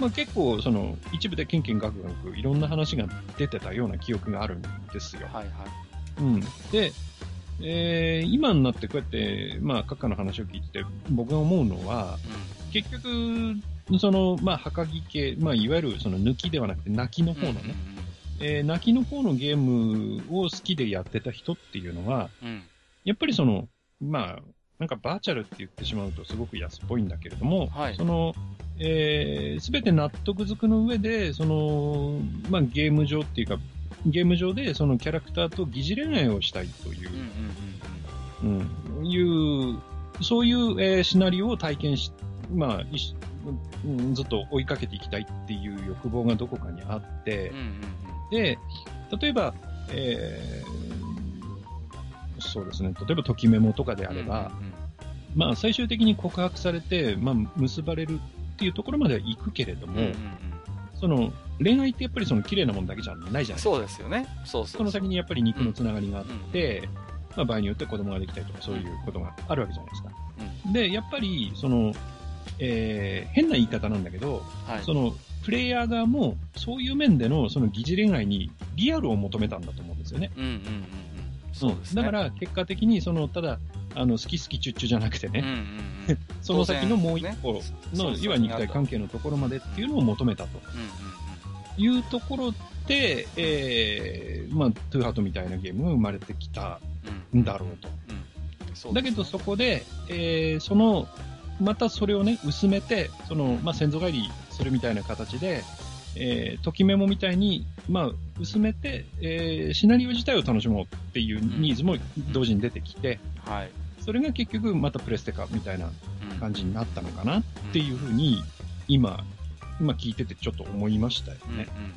うん、うんうん、だから、ね、まあそういう流れはね、別にあっても構わないと思うし、うん、うん、一方でね、その、えー、初めてのお留守番みたいなとんでもないゲームも出たりしてたんでね。まあ、本当にね、そうですよ。はいはい、だからまあ、そういう面では、まあ、ニーズに合わせて、いろいろな、まあ、分岐をしていったんだろうなと思うんだけれども、ただやっぱり、まあ、20年経ってね、い、ま、だにその、トゥーハートがそういうゲームのベンチマークっていうのはどうなんだろうっていう気もしないでもないですけどね。まあ、そうですね。うん。業業界としてね。裏を返せばね、トゥーハートを超えるような、そういう雰囲気のそういうシステムを持った作品がね、未だに出てないっていうことも言えるわけですからね。あと、やっぱりね、その、僕はあんまり詳しく知らなかったんだけれども、そのトゥーハートの中でもそのさっきね、えー、マルチのシナリオについては結構、うん、えー、まあ感動的なシナリオで、うんうん、まあマルチの人気もものすごいものになっていたっていうところがあるんだけど、はい、じゃあ、その、えー、トゥーハートっていうのは、その、シナリオライターも複数いて、えー、それぞれがその、それぞれのキャラクターを担当してたっていう話でしたけど、えー、じゃあ、そのマルチのシナリオを担当した人っていうのが、うん、その後どんなシナリオを書いたんだろうっていうのがちょっと興味出ましたね。ああ、はいはいはいはい。はい。そうですね。うんうん。まあ、しばらく、まあ、あのリーフとかアクアプラスにとどまって、うん、やっぱりね、あのー、私、ちょっとあのあんまり詳しくは話せないんですけど、直接お会いしてお話をしたこともある方なんですけれどもね。はい、うんうんはい、なんか当時やっぱり、あの、SF ものにすごいハマっていて、うん、なんかそういうなんか SF 要素を、あの、出せないかっていうことを思ってたらしいんですよね。うん、うん、いや、だから、あのまあ、うん、僕が知らないだけかもしれないんだけど、はい、もっとなんか名前が出てもいいのになっていう気が。そうですね。うん、はい。だからほら、ね、あの、なんとか先生とか、その、エロゲ界でも有名な人っているじゃないですか。ええシナリオライターとして。まあね、それこそ蛭田さんとか、まさにそういうタイプの人だからね。だから、やっぱりね、そうやって名前出てもいいのになって思うんだけど、うん、うん、あんまり出てきてないのかなとかね。まあそんなこともちょっと思ったりしました。はいはいはい。なるほど、はい。うん。はい。えっ、と、まあそうですね。やっぱりマスターもおっしゃってましたように、その、はい、エロゲのがエロゲとしてある存在理由って何なんだっていうところはやっぱり問題定義として突きつけられてるとは思うんですよね。うん、トゥーハートっていうのは本当にその辺が淡白で、うん、あのー、ですから家庭用ゲーム機に移植しても、まあ、作品の雰囲気自体がほとんど損なわれなかったっていうところはあるんだけれども、うん、うん、それに、まああのー、例えばね、このビジュアルノベルっていうことで考えますと、まあ、うん、先行してスーパーファミコンではもう音切り層とか出てましたけれども、はい、もう本当に、なんていうのかな、ただただ選択肢をこう、選んでいくだけで淡々と、あとは文章を追っていくだけで、うん、これは果たしてゲームなのかっていう、やっぱり議論もあったと思うんですよね。うん、うん。はい、ただ、やっぱり、その、ビジュアルノベルという形にしたからこそ非常にこの小説を読んでいるかのような、あの深い情景描写とか、あの感動的なやっぱりシナリオというのも作れたわけですからね、うん、うん、だからそう考えると何ていうのかな、うん、そういうゲーム性をある種排したことによって、まあ、名作が生まれているという、まあ、ちょっと皮肉みたいなところもあったとは思うんですよ、ね、うん、で、うん、結局、だからその辺が非常に後ろめたかったと思うんです、プレステ版に移植した時。だからプレステ版で結構気合い入れてミニゲーム4つも5つも多分積んでいるか、いたかと思うんですけれどもね。うんあとはね、もう一つマスターが言ってたこととして、うんとやっぱ疑似恋愛なんですよね、その疑似恋愛の中でリアルを追求していくっていう要素がやっぱりあったと思うんですよ。はい、恋愛っていうのはマ,、マスターがおっしゃるように決して綺麗なものだけではなくてね、そうそうそうそう、うん、あのー、ね、例えば肉体関係を持った後も、まあ、恋愛っていうのは続いていくわけじゃないですか。うんうん、だから例えばね今回あの紹介したキャラクターで言えば、あのー、まあ、当て馬と言いますかね。あの長岡志保っていうキャラクターは、うん、あんた1回ぐらい体許したからって、ちょっとね調子乗ってんじゃないわよみたいなことを言ったりするキャラクターもいたりしてね。あるいは一方で、はい、もうねお嫁に行けないもうあなたとしかもうもう考えられないみたいな感じで保守的な子もいたりなんかして、まあ、その辺の反応は様々なんですけれども、うん、まあ、やっぱりねそういうなんていうのかなそうエロに至るまでの,、まあ、あの理由というものをやっぱりしっかり作っていて、まあ、関係を結んだ後の話もきちんとフォローしているっていうところはね、うん、うん、まあ、なかなかやっぱりトゥーハートの優れていた部分であってね、うん、はい、まあ、ですからそういう意味で言うと非常にこう、なんていうのかな、このゲームのシナリオとかキャラクターに燃えた人たちにとってみれば、うん、はい、とてもなんていうのかな、あのー幸せなというかメーカーの方もその辺非常に大切にしてくれたっていうこと。今後もね折に触れこうリーフやアクアプラスはこのトゥーハートに出てきたキャラクターというのを何人も登場させたりしましたしね。まあ、はい、ラジオ番組であるとかラジオドラマなんかも結構展開しましたんで、うん、そういう意味で言えば本当にトゥーハートファンというのは、うん、あの様々な側面からキャラクターを見てることができたという意味では良かったと思うんですよね。はい、まあ、その辺の影響力というのはまさにこのね作品もエロ月誌を変えた一作だったんだろうと思います。うん。はい、はい、で、えーと、本編はここまでなんですけれども関連して置き手紙をね2通いただいておりますのでこちらをご紹介させていただきますけれども。はい、はい。はい。うん、えーとどうしましょうかね。じゃあちょっとこちらマスターにご紹介していただいてもよろしいでしょうか？はい、はい、了解ですはいじゃあねえっ、ー、と青ひげこうさんからいただいておりますはいありがとうございますえー、どうも、お便りからリアルタイム感が消えかけているものです。えー、毎度収録お疲れ様です。えー、次回のテーマからお便りを書き始めれば、複数送っても間に合うのではと勝手に思い実行していこうと思います。バンバン送っちゃってください。はい。えー、今回は続エロゲシということで、トゥーハートが主題のようですね。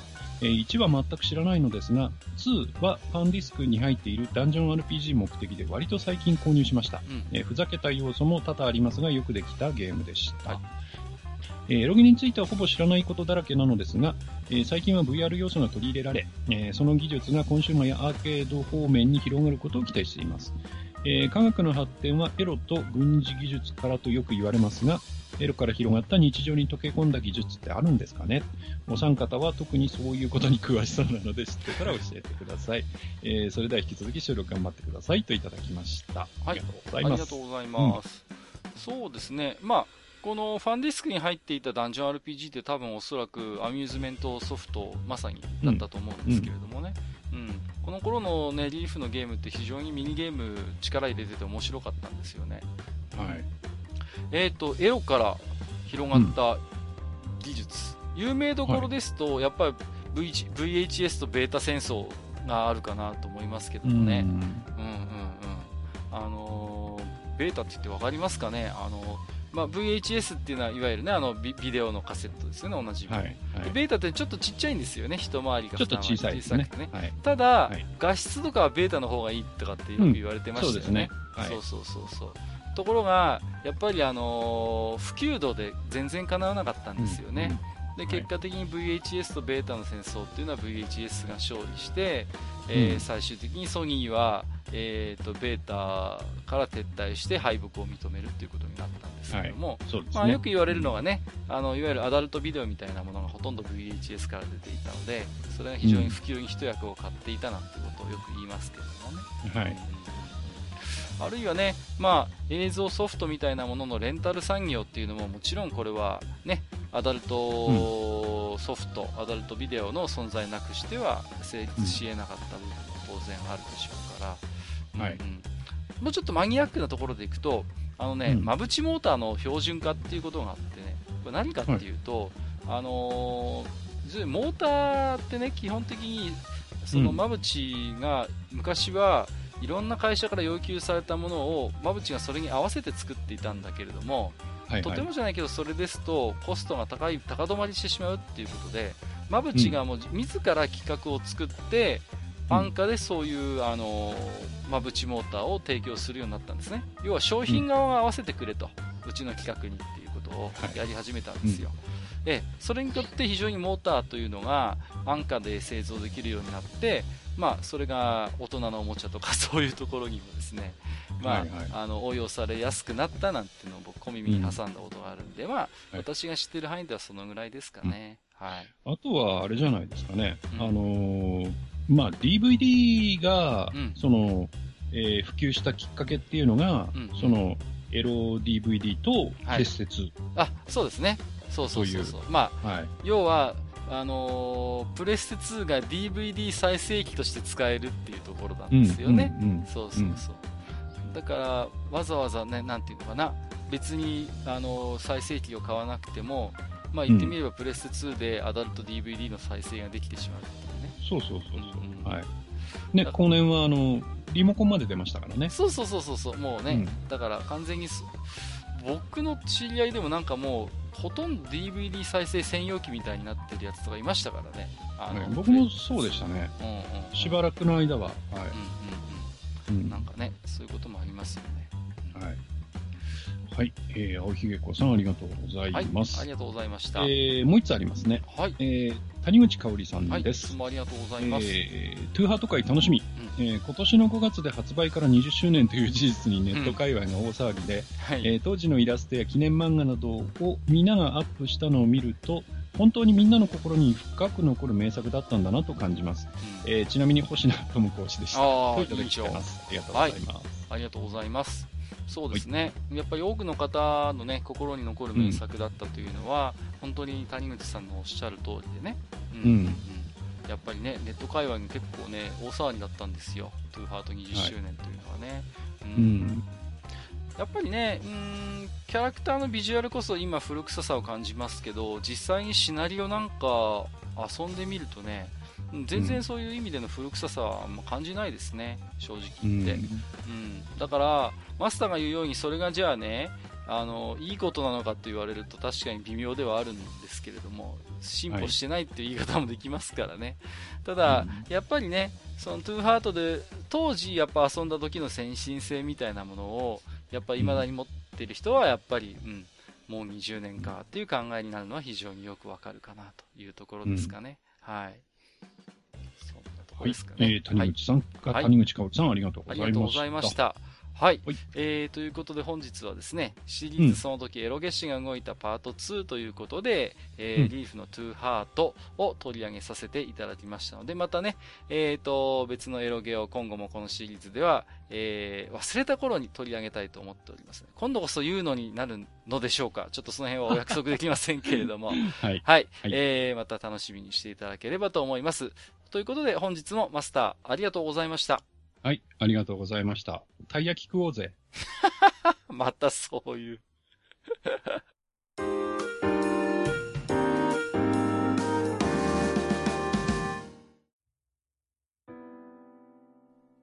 はい、えー、ということでね、えー、うん、本日も当愚者の宮殿宛てにたくさんの置き手紙いただいておりますのでね、こちらをご紹介していきたいと思いますけれども、はい、えー、まずは、えっ、ー、と、5つ目、初めていただきました。ポンタチビタさん、ありがとうございます。はい、ありがとうございます。は、じ、めまして、ちゃんなか先生の出演を機に聞かせていただくようになりました。ポンタチビタと申します。これね、ラジオスさんではおなじみのリスナーさん、ね、そうですね。はい、えー、幼き頃、ティレルをタイレル、BMW をベンベイと呼んでいた世代のおっさんです。わかるわ、これ。一緒一緒。ね。正直私は F1 に馴染みがあるわけではないのですが、F1 で思い出すのは、私が5、6歳の頃、1976年から77年にかけて、いわゆるスーパーカーブームが起こり、それに並行して、わずか1年足らずの間に、マシンハヤブサ、アローエンブレム、グランプリの鷹、激走、ルーベンカイザー、超スーパーカー、ガッタイガー、飛び寄せマシン飛竜と5本のレースアニメが放送されていたということです。特にグランプリの鷹、ルーベンカイズの2作品はリアル思考の作品だったと記憶しています。以前、はい、ラッシュ、プライドと友情という F1 を舞台にした映画を見たのですが、劇中に出てくるニキ・ラウダというひどい火傷が印象的な有名レーサーを見て、グランプリの鷹を思い出しました。と言いますのも、うん、グランプリの鷹の劇中にニキ・ラウダが肖像権無視で主人公のコーチとしてレギュラー出演していたからです。うん、出てますね。へー。はい、ルーベンカイザーのマシンは、タイレル P34 ですか？に形の似たえー、六輪のマシン、過去ルーベンカイザーは前輪に後輪4本だったのが印象的で、当時超合金を買ってもらったのも良い思い出です。取り留めもない話ですみません。はい、今後少しずつ遡りながら聞かせていただきますので、よろしくお願いします。といただきました。ありがとうございます。はい。はい。いろいろね、懐かしいアニメのタイトルも出てきましたけれどもね。うん。うんうんうんうん。これ、ラッシュって確かマスターもなんかご覧になってましたよね。なんか話してたような記憶もあるんですけど。あ、あの、ちゃんなかさんじゃないですかね。あ、ちゃんなかさんでしたっけ？失礼しました。うん。うんうんうんうん。ね、で、ニキラウダっていう、まあ、レサー、はい、そこに登場するということでね。うん。はい。うん。これね、あの、スーパーカーブームなんですけど、はい。これ起きるきっかけがですね、うん、あの、えっ、ー、と、池澤聡さんでよかったでしたっけ、はいはいはい、あの、サーキットの狼っていう漫画があああ、ありましたね。はいはい、はい、はい。で、その、えー、サーキットの漫画、あサーキットの狼っていう漫画の中で、主人公の吹雪優也っていう人がですね、うん、えっ、ー、と、最初は、まあ、簡単に言うと暴走族みたいな感じでね、その、コードグランプリなんていうとんでもないことをやってるわけですよ。で、その、えー、車をどんどんね、あの、はい、いろんな車に乗り換えていって、えー、うん、その都度、まあ、いろんなレースに出場して、まあ、強豪と争うっていう、まあ、そういう、うんうんえー、漫画なんですけど、はい、うん。で、それがきっかけで、まあ、スーパーカーブームが起こったんですよね。うん、うん。でね、まあ、新はやぶさとか結構めちゃくちゃなアニメでしたよね。はいはいはいはい。うん、なんとなく覚えてますけど。はい。うんうんうんまあね、でも、サーキットの狼もね、やっぱりジャンプに乗ってましたからね。うん、ジャンプですね。うん、はい、非常に、なんて言うんですかね。まあ、大きなインパクトもありましたし、まあ、ね、あの、世界中の有名なスポーツカーが、もう本当にわーっと総登場するような、うん、そういう漫画でしたからね。確かね、主人公のね、ライバルがいるんですよ。うんうんうん、えっ、とね、早瀬左近だったかな、うん、そんな名前でね、ポルシェに乗ってるんですけど、はい、そいつがね、やっぱりその、まあ、軍団を持っていて、うんうんうん、まあ、その、集団のトップなんですよ。はいはいはい。で、そのね、集団の名前が確かね、ナチス軍とかね、そんな名前を付けてたような気するんですよ。危険だ。かなり危険なんですよね。ああ、もう、あれですね。時代ですよね。そうそうそう。で、あのー、まあ、えー、草レースをやって、その、勝った数だけそのボディに星を書いていくみたいなね。うん、なんかそんなね、はいはい、感じでね。はい。もう面白かったんですけどね。はいはい。はい。なるほどね。はい。懐かしいですね。はい。えー、ポンタチビタさん、ありがとうございました。はい、はい、ありがとうございます。えー、ねにたまさんいただいております。うんハッシュタグ以外では初めましてです。ねにたまと申します。はい、地下85階、愚者道書店、風の名前拝聴しました。日本のファンタジー小説の対策が出ないとのことですが、ファンタジーの定義が指輪物語とかですと、地続きの歴史が違う東洋では難しいのかなと思います。うん、なるほど、うん、世界で売れている日本産ファンタジーといえば、やっぱりコミックスアニメが強いですね。ナルト、ワンピース、ドラゴンボールは講義でファンタジーと言えるのではないでしょうか。うん。うん、時代小説がファンタジーというのは確かにそうかも。点々。でも、うん、やっぱり魔物とか魔法が出てこないとファンタジーと言えないとも思いますし、小野冬美さんとか栗本香織さんとか、えー、うん、対策を書いているのは女流作家で、若干業界内でのジェンダー的な問題で評価が低かったのかもとか、うがった見方もしてみたりして。うん。ファンタジーイコールライトノベルという流れも業界の良くない部分かもしれませんね。まあ、売れるんだから企業としてはそういう方向になるのは仕方ないのかもしれませんけど、すみません。しょうもないことをダラダラと。いえいえ。本当はコナミ会に送りたかったんです。コナミワイワイワールドは発売前のファミ通に載ったたった2ページの記事を何度も何度も繰り返し見ていた記憶があります。ゲームをしない妹にこのゲームがいかに魅力的かを説明していました。すみません。本当にしょうもないことで無視していただいても大丈夫です。でもきっとまた送ります。それでは、といただきました。ありがとうございます。はい、ますはい、うん、えー、ということでね、風の名前の感想など、うん、まあ、えっ、ー、と、入れていただいているんですけれども、そうですね、はい、まあ、言ってみれば世界で売れている日本の漫画っていうことで考えると、ナルト、ワンピース、ドラゴンボール、うん、ファンタジーといえばファンタジーですかね。うん、そうですね。うん。まあ、ただね、なんていうのかな、そうですね。結構悔しいなと思うのは、そういう日本のね、例えばそれらをファンタジーとするならば、そういうファンタジーもきちんとこう、なんていうの？作って返してくれるじゃないですか。最近話題ですと、パワーレンジャーとかまさにそうでしょ？この映画になりますけど、あれなんかも日本の戦隊ものを、要はそのリスペクトを受けて、ね、あの、してその作って、ね、人気もあってっていうものがあるじゃないですか。そうですね。うん。やっぱそういうものってやっぱりきちんと、ね、答えてあげてるんですよね。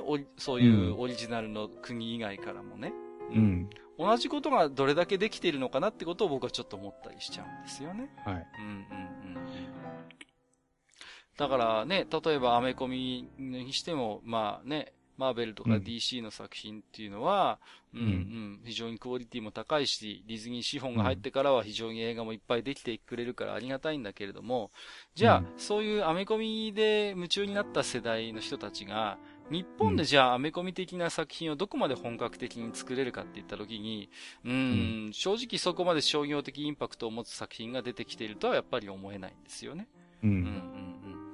だからその辺のなんていうのかな、うん、な、なんか交流というかね、お互いがお互いの作風を認め合って、リスペクトして作品を作り合うっていう流れにはちょっとなっていないところがちょっと気になりますかね、うん、個人的にはね。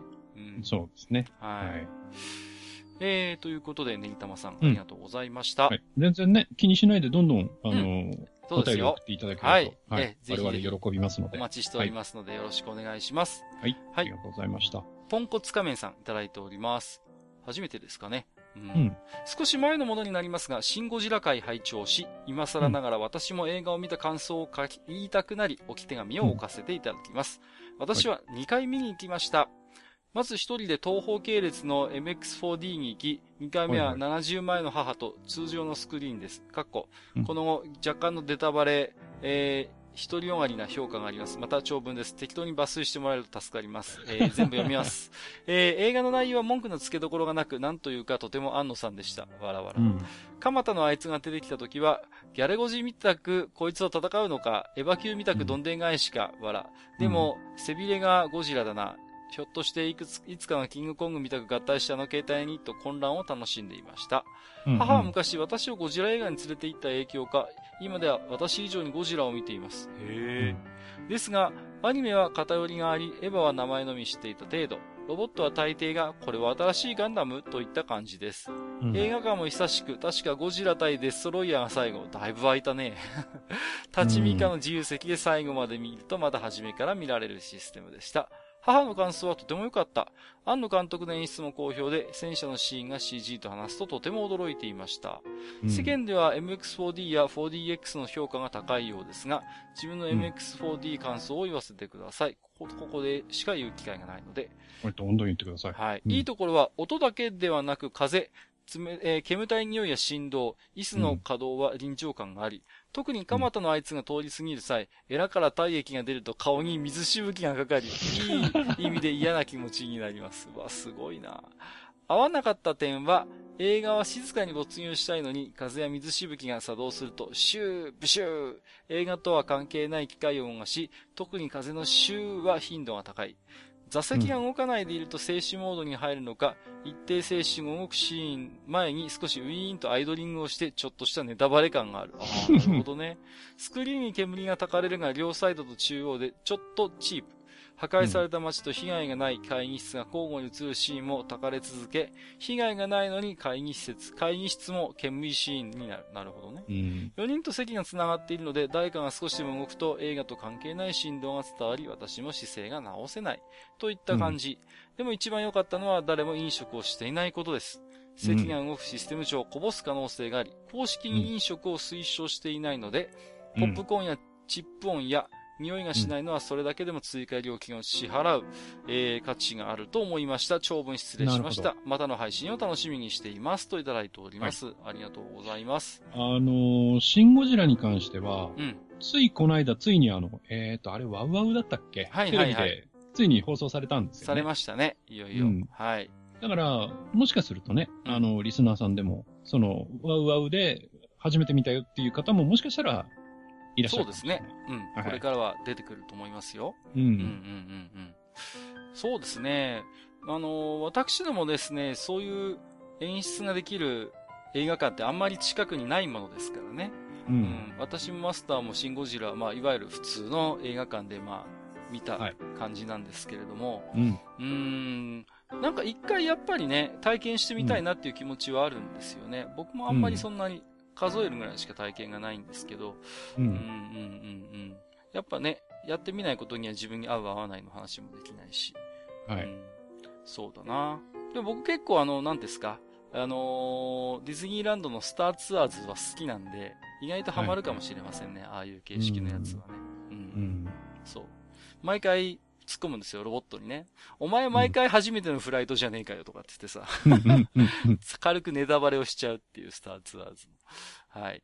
えー、ということでですね、また今後とも、あの、過去のね、えー、回の感想でも結構ですので、ぜひ、ポンコツ仮面さん、またお聞かみいただければと思います。すね、ありがとうございました。はいはい、ありがとうございます。はい、えー、青ひげ子さん、こちらでもいただいておりますよ。ありがとうございます。はいはいはい、えー、うん、どうも、さっきのお便りにお三方と書きましたが、実はゲストいねえじゃんと気がついたものです。うん、私の書いたことが実は予言か何かで3人であることを祈っています。残念でした。えー、さて、コナミ会聞かせてもらいました。ファミコンのキングコングは名前がアウトで、うん、映画会社の方から怒られたエピソードをなんとなく聞いたことがあるような気がします。パロディウスの棒人間のバリアは完全に近藤さんで、えー、完全にアウトだったり、うん、野球ゲームの弾道強化イベントはちょいエロ展開だったりと、ギリギリを攻める会社なのかなと思う今日この頃。ゲーム音楽もワイワイワールドのメインテーマはこれから冒険が始まるぞというワクワク感が伝わってきたり、グラディウスなら今までのファミコンからは聞き慣れない音で宇宙を表現していたのかなと手に取った人を楽しめる工夫工夫がされていたように思います、うん、えー、皆さんは発売が絶望視されてた桃鉄のような続きが出ないけど気になる作品ってありますか？釘を刺さないとオーガの話をしそうなのでできれば それ以外で。私は漫画版カルドセプトの新刊ですかね。はいはい。めちゃくちゃいいところで止まっているので、いろいろ問題があって絶望的ですが、首をアミメキリンにしてお待ちしています。それでは引き続き、が略でのしということでいただいております。ありがとうございます。うん、そうですね。いろいろ考えたんですけれども、うん、僕はね、続きが出なくて気になってる作品は、あのーはい、ゲームなんですけどね。うん、スティングっていう会社が開発を担当している、アトラスのね、ユニオンシリーズが出てほしいんですよね。はいはいはい。もともとは確か、ゲームボーイアドバンスだったかな。で、プレステ版、PSP に移植されましてね。で、うん、ユグドラユニオン、えー、ブレイズユニオン、グロリアユニオンっていう、うん、まあ、3つ出てるんですけれども、それ以降ね、はい、出てないんですよね、このユニオンシリーズが。うん。なんで、僕3つともね、あの、ニコ生で実況しながら楽しく遊んだ記憶があるので、うん、やってましたね。そうそうそう、うん、だから早く続きがやりたいなっていう思いもあったりします。うん。はい。まあ、ちなみにね、この開発しているスティングって会社は、実はアクアプラスのコンシューマー版を開発している会社ですんで、トゥーハート2とかも作ってたりするんですけどね、この会社。なるほど。うんうん。はいはい。はい。こう、あと、ジダラクサイさんの方にコメント寄せてまして、続編を期待しているのは同級生3です。これは何たってね、立ち消えになりましたからね。うん、だからさ、あのー、クラシックミニスーパーファミコンで、スターフォックス2が、なんか、出るじゃないですか。封印されてたもの、はいはいね、同じようになんかの機会でね、多分、開発途中で止まっているであろう同級生3も遊びたいなというのは僕もなんかわかる気がしますよ。なるほど。えーと、はい、あと、ジダークサイさん。漫画だと、ルナルサーガ外伝、虹の影、ターデン編、ジョーの下巻。小説ならクリスタニアの完結を書いた小説を待っております。あ、なるほどね。この辺は TRPG 好きらしい、ジダラクサイさんのコメントですけども。はい、じゃあ、マスターいかがですか？こう、続編が、を待っている何かこう、シリーズ、何かあれば。うん、まあ、あの、待っているというわけではないんですが、はい。あの、開発が途中で止まって、結局出なくなってしまった、うん。えー、ロックマンダッシュ3ですね。ああ、そう、これも聞くよね。はい。はいで、ロックマンダッシュは、1も2も面白かったので、うんうんうん、うん。で、あのー、それがね、まあ、あの、イネシップさんが、まあ、カプコンからいなくなっちゃって、はい。まあ、あの、作られなくなっちゃったっていうのがね、うん、とても残念ですね。そうですね。はい。やっぱり、まあ、最初に思いつくのはそれですね。はいはいはい。はい。ね。やっぱり皆さんお持ちですよね。うん。うん、はい。あと漫画は、はい。はい、やっぱりヤマト2199ですね。ああ、ヤマトね。はい。確かに。はい、えー、ということでですね。はい。はい、えー、あえー、ありがとうございました。はい。さんありがとう、ありがとうございます。はい。続きまして、赤いシャポーのエルさん、いただいております。はい。愚者級のお二方こんばんは、赤いシャポーのエルです。いつもありがとうございます。どうも。85回を拝聴しました。自分が知っている国産ファンタジーは、やはりゲームの影響が大きいと。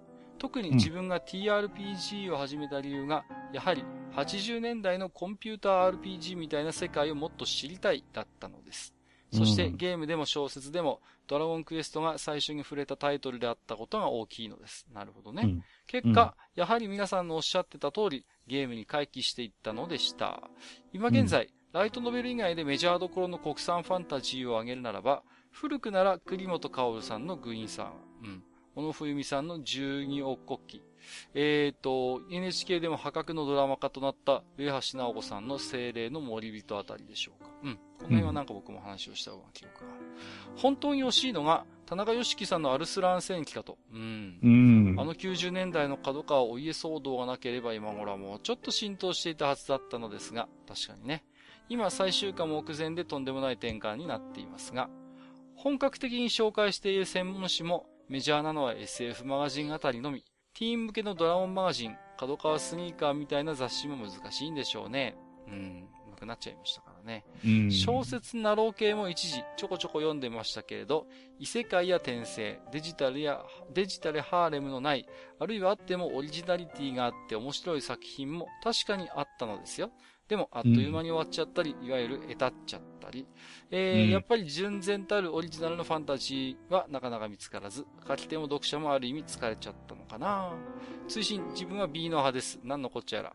えー、個人的思想からのゲームはできないんですが、エロゲシュは動いたを応援しております。ということで、ありがとうございます。はい、ありがとうございます。え、このシリーズも期待していただいているということ。えー、ありがとうございます。うんうんうん。まあ、風の名前の感想が、あの、非常にメインだったかなと思うんですけれどもね。はい。うん、うん、うん。アルスラン戦記ね。そうですね。うん。確かに。まあ今ね、あの、コミック展開なんかもしてますけれどもね。うん、うん、そうですね。アニメにもなってましたけれども。はい、うん。ちょうど今ね、銀河英雄伝説もコミックになってるし、割となんか、また何度目かのブームが来てるのかなという気はしますけど、ね。うん、確か銀河伝は新しくアニメ作るんですよね。うん、作ると思います。コミックベースのものじゃなかったかな、ね、違ったかな、はい、うんうんうんうん。だからね、銀河英雄伝説はね、やっぱあの、セリフの言い回しとかがね、どこまで若い方に うん、うん浸透するというかわかるかなっていう。まあ、非常にね、うん、うんうん興味のあるところではあるんですけれどもね。うん。僕だって結構、知らない単語とか辞書で引いてましたもん。あ、こういう意味なのか、とかってうん。そうそうそう。そんなことも思い出しますけど、まあ、えーと、そうですね。いわゆるティーン向けの小説誌みたいなものがもうほとんど売れなくなりましたんでね。うん、ね、ドラゴンマガジンとかスニーカーとかはまさにそういう役割を担っていたんですけれどもね。うん。うん、まあ。いや、やっぱりその、例えばライトノベルとかね。うん。うん、あの、その、じゃあライトノベルのライトってなんだろうって話、うん、前にもちょろっとどっかでしたような気するんですけど。はい。あの、やっぱり読み手が、その、なんていうのかな、その読み味の軽いものをやっぱり求めてるっていうところがちょっとあるのかなっていうのは思いますよね。だから、ね。うん、あの、言い方悪いですけど、あの、読む側の、うん、えー、読解力がどんどん低下してるんじゃないかっていう。うん、あると思いますよ。はっきりあると思いますね、はい、それはね。はい。だから、その、えー、まあ、どんな作品でもそうなんだけど、えー、単純な、まあ、それはね、さっきのトゥーハートのそのゲーム性の話にも実は繋がってくる話なんだけれども、うんえー、簡単で、えー、まあ、なんていうかな、こう、即結果につながるみたいな。うん。そういう、こう、そういう意味で、相手のライトなものっていうのをこう求めてる人が多いっていうのはあるのかもしれませんね。だから僕らみたいなめんどくさいのが、こう、なんか持って回った言い方で、こう、3巻も4巻も経っても、その話がちっとも転がっていかないみたいなのをありがたがってるっていうのは、異端なのかもしれないねまあ、今となってはね。よくあのーはい、シナリオライター半ばで言われるのが、伏線を張ってもね、我慢できないんですよね、読み手がね。うん、だから、例えば、小説書いてて伏線貼って、例えばその巻の中で回収されないと、クレームが来るんですよね。うん、なんだ、この伏線はと。あのー、解決、解消されてないじゃないかと。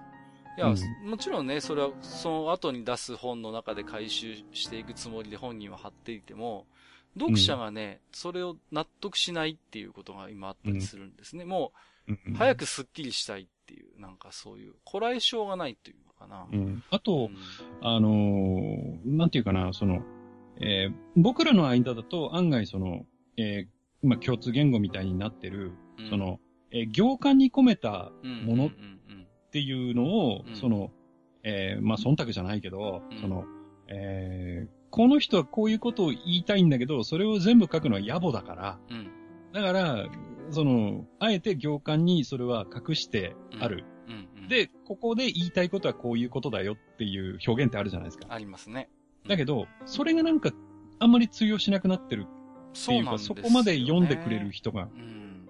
読んでくれる人がいないっていうんじゃないかな。その、うん、読まない人がいるっていう感じ？そうですね。うん、だから行間で匂わせるような演出っていうのが、結局理解されないからあまり採用されない。そうするとそういうものを書ける人がいなくなるっていう、うん、まあ循環になっていて、結局そういう、なんていうのかな。うん、あのー、書き方をテクニックとして書ける人が少なくなっているというのもまた事実ではあるんですよね。結局、書き手っていうのは読み手が育てるものですから、うん、読み手が育っていかなければ書き手もやっぱり育たないんですよね。うん、だから、ちょっとね、その辺は正直、由々しき自体はあるよなっていうことを思いますけれどもね。うん、うん、ちょっと暗くなっちゃいましたね。はい。えー、ということで、赤いシャポーの L さん、ありがとうございました。えっ、ー、と、Gmail 最後の置き手紙になります。ミータさんいただいております。ありがとうございます。うん、えー、地下85回、王道ファンタジーのお話、興味深く拝聴しました。なぜ日本では王道西洋ファンタジーが生まれない、生まれないかの問いがあった時、私がすぐに考えたのもマスター同様、漫画の影響があるのではないかと思いました。私は創作畑の人間でして、最近ちょうど物語を語るとき、序章部分でどんな条件を満たせば、その後、読者を引きつけるお話にできるのかを結構真剣に考えておりました。うん、漫画の一巻だけをたくさん買って研究などしましたが、やはり名作と言われるものでは、序章部分の構築は簡潔で見事だと感じました。うん。例えば某ジャンプでは、新連載3話まで、3話目までで、一定の結果が出せなければ打ち切りが決まってしまうと聞いたことがあります。うん、日本の熾烈な漫画の世界で醸成された世界やファンタジーの提示が素早く簡潔になされる標準仕様みたいなものがともすれば上長にもなる王道ファンタジーの不時の描写を遠ざけているのではないかと思ったりしています。うん、日本人は良くも悪くもエンターテインメント性を早急に求めるように育っているのでしょうね。ああ、これはなんかすごい感じるな。えー、はい、先の序章の条件に思いを巡らせているとき、そういうことなら愚者級の先生方に聞けば早いかも。先生方先生になっちゃった。いやいやいや、はい、恐れ多い。と思ったことも吹きしておきますわら。うん、えーうん、マスターは風の名前について滑走路長すぎとおっしゃっていましたが、例えば小説でも漫画でも、序章で見事な離陸を見せる作品例などありましたら教えていただけると全私が喜びます。また、ひたすら自分の中の濃い世界を構築し続けたというヘンリー・ダーガーさんのお話も興味深く感じました。これ私が話したやつですね。少々脱線しますが、はい、自分の中に確固たる一つの世界や物語があった時に、それをどう外に出すかというのも、作家にとって一つの課題だと感じます。商業的なものとして外へ出していくか、ひたすら内なる世界に邁進して自分の部屋に積むか。こちらも最近ちょうど自分が考えていたことだったので大変タイムリーでした。これからの配信も楽しみにしております。といただいております。はい、ありがとうございます。はい。うん、えー、ということで、まあ、いろいろとね、あの、書いていただいておりますけれども、うん、はい、いや、結構な、なるほどなと思ったのは、エンターテインメント性を早急に求めるように育っているっていうのは。うん、もろ、僕がさっき言っちゃった話ですよね。まあ、まさにそういうことなんですよね。うんそうそうそう。やっぱり、コミックがもうそういう世界なんですよね。結局。うん、もう、早、早め早めにそういうなんか面白いものを全部出しとかないと、もうね、うん、あっという間に打ち切られてしまうっていうところで、じっくり腰を据えて、なんていうのかな、大した物語に盛り上がりもないんだけれども、でも必要なものとしてそういうものを書き続けることができるのって、多分一部の大化の先生ぐらいしか許されないと思うんですよね。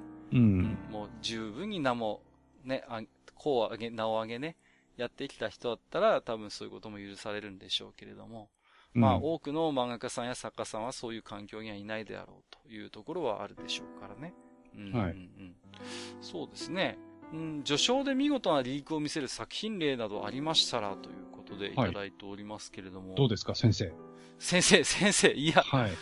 いや、これは、そうですね。なんだろうな。うん、ちょっとあんまり準備しないで今このお便り読んでたんですけれども。うん、じゃあ、僕からいきますけど。はいはい。あのね、あの、僕はね、今、この、三田さんのお便り読んでて思っ一番最初に思いついたのが、うん、えっ、ー、とね、ああ、女神様。ああ、なるほど。あれって、はいはい、うん、1話で終わってんですよね。うんうんうんうんうんうん。なるほど。で、結局、あの、まあ、あれもものすごく長く続いちゃって、正直中だるみとかもいろいろあるんだけれども、はいはい。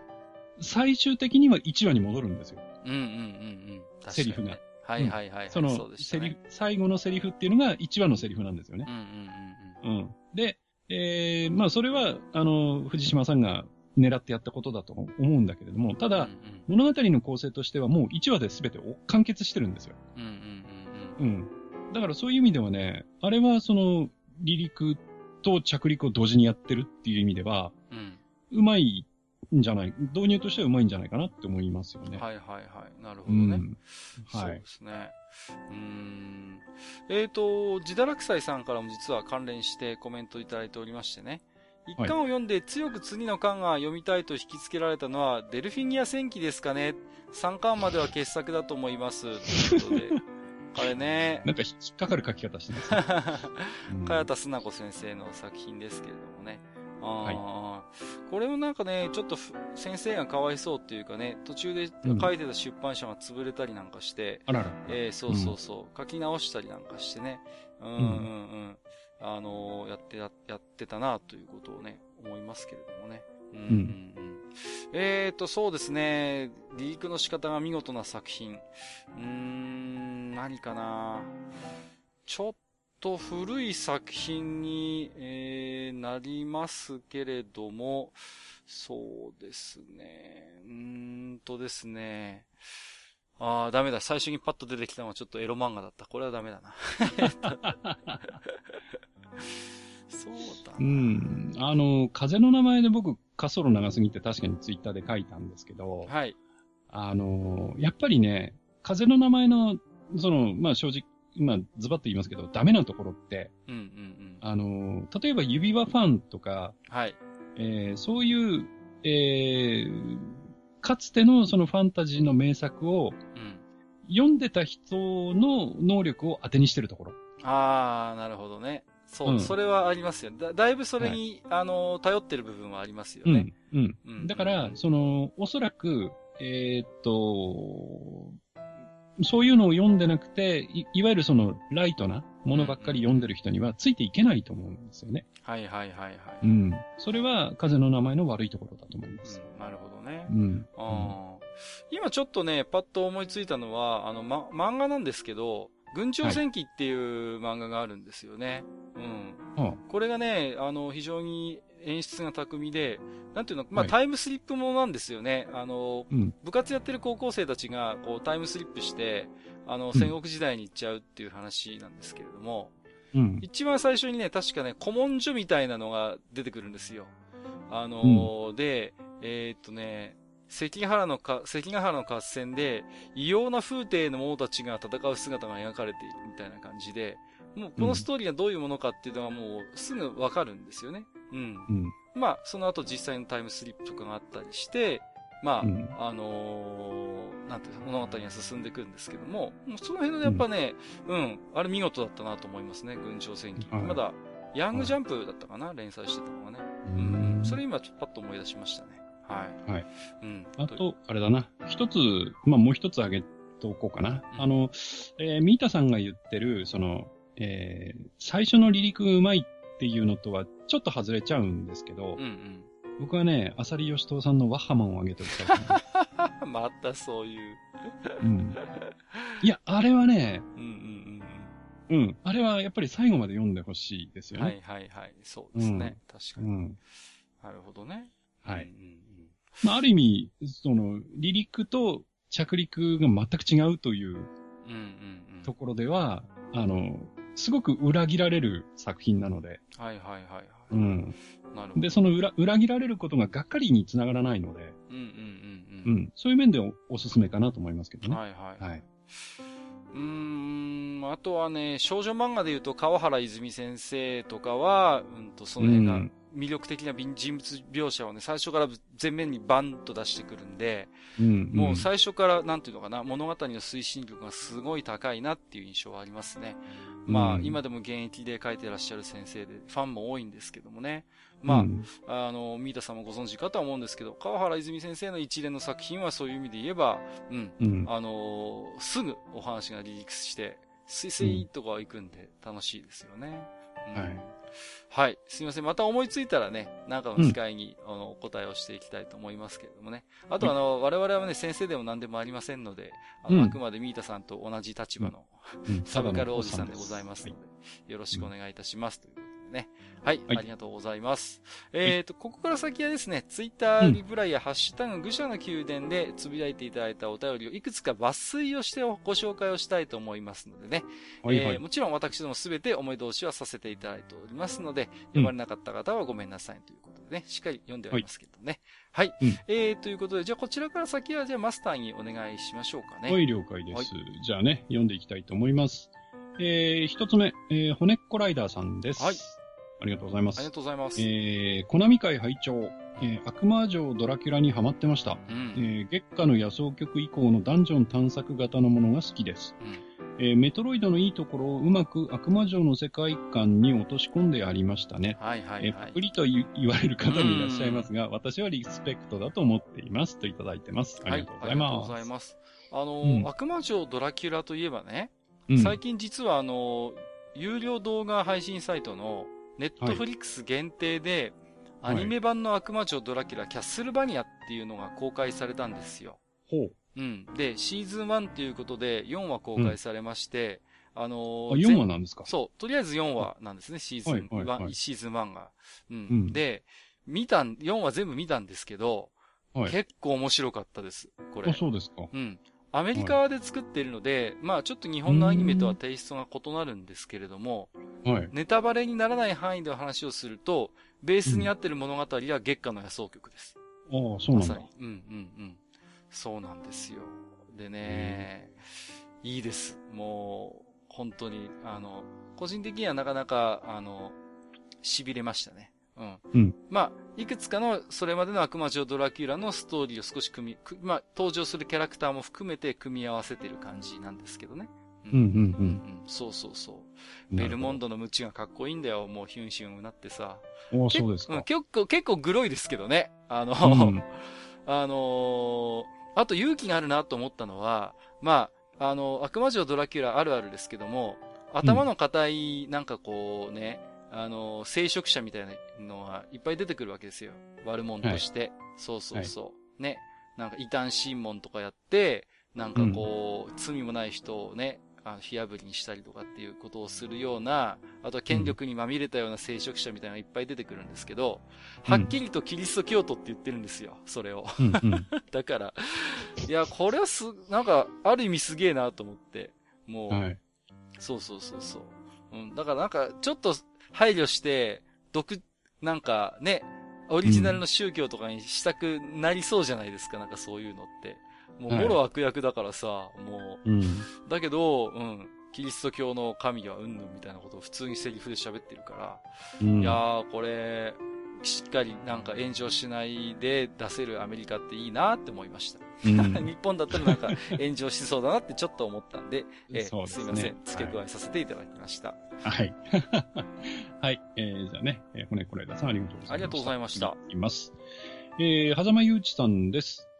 えー、85回拝聴えー、共通の世界観でいろんな物語というと、日本ではガンダムが最たるものかも。なるほど。うんうんええー、MS、モビルスーツやコロニーなど、ね、えー、共通の世界観でガイデンストーリーやゲームなんかでも、オリジナルのシナリオなんかがあったり、うん、ある意味二次、二次創作なんかも共通の世界観があるから成立するのかも、といただいてます、はい。ありがとうございます。ありがとうございます。確かにね。うん。これはおっしゃる通りだなと思ってね、うん、ガンダムは確かに世界ができてますね。そうそうそう。特に UC はね、できちゃってますよね。宇宙世紀はもうね、うん、本当になんか、逆にもう隙間を見つけるのが大変なぐらいになってるんじゃないですか。うん、今ね、あの、機動戦士ガンダムサンダーボルトってね、アニメにもなってましたけどもね、あれも一年戦争からスタートしてましたけれども、まあ、ジダラキサイさんがコメント寄せてましてね、えー、うん、もはや一年戦争で物語をねじ込む余裕はなく、ゼ,、ゼータの騒乱えー、タイル、えー、道も、うん、ものすごい密度で埋まりつつありますね。はいはいはい。はい、あ、はい、騒乱に至る道か。えっ、ー、と、うん、その結果、ジオンの財源と資源と人材の無駄遣いっぷりが半端じゃなくなっているっていうわら。うん、ジャパニーズシェアワールドといえばガンダムというのは正解な気がしますということでね。うん、うん、確かにそうなんですよね。うん。こんなに何度も何度もこう、擦られて、隙間を見つけて、物語が作られる、まあ、作品もそうないでしょうからね。うん。うんうんうんうん。ただ、なんかやればやるほど、確かジオンってそんなに資源もお金もなくて、うん、結構宿泊してやむにやまれずこう戦争を仕掛けたみたいな、そんな背景があった気がするんだけど、うん、ほら、うん、でも新しいモビルスーツ出さないとさ、あの、プラモデルも売れないし、そうだよね。だからいろんな新、一年戦争の時にこんな新兵器もあったんですよ、こんな兵器もあったんですよってバンバン出てくるんだけど、なんかやればやるほどなんかこう、結構ジオン余裕あるじゃねえかみたいなさ、うんうん、そんなこともちょっとね、ツッコミとして入れたくなっちゃいますけどもね。はい。ああ、今思ったわ。あの、スーパーロボット対戦の世界も、はいはいはいはいはい。ちょっとね、あの、日本特有のなんかファンタジー世界かもしれないですね。そうですね。うん。うん、ああいうことを思いつくっていうのもね、うん。あれ、あるかもしれませんね。はい。うん、まあ、アメコミだとありますけどね、アメコミヒーロー大集合みたいなのはやっぱりありますけど、またそれとも違う趣ですからね。うん、そうですね。ロボット対戦はね。はい。はい、うんはい。えー、はざまゆうちさん、ありがとうございます。ありがとうございました。はい。えー、お次行きましょう。えっ、ー、と、ケイさんでいいのかな？はい。ケイさんいただいてます。ありがとうございます。えー、共通の世界観を使った別の物語というのは好きだな。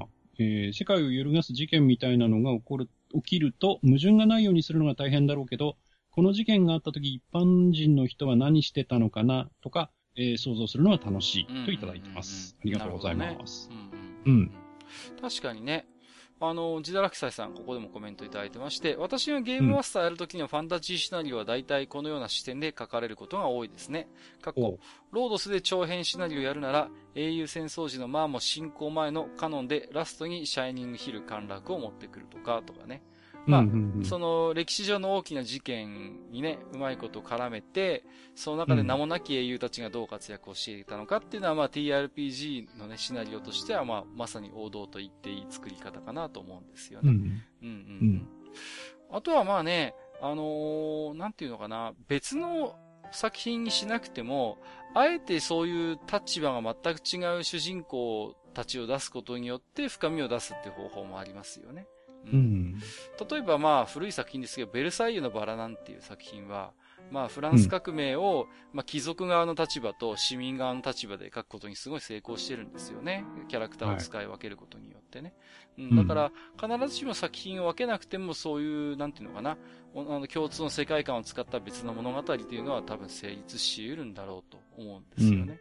うん。うん、まああのー例えば TRPG 絡みで言うと、メールネットゲームの蓬莱学園シリーズたびたび言及しますけど、あれなんかまさにね、はい、うん、一般のね、プレイヤーが、ね、まあ、10万人単位で学生がいるっていう、生徒がいるっていう設定ですからね。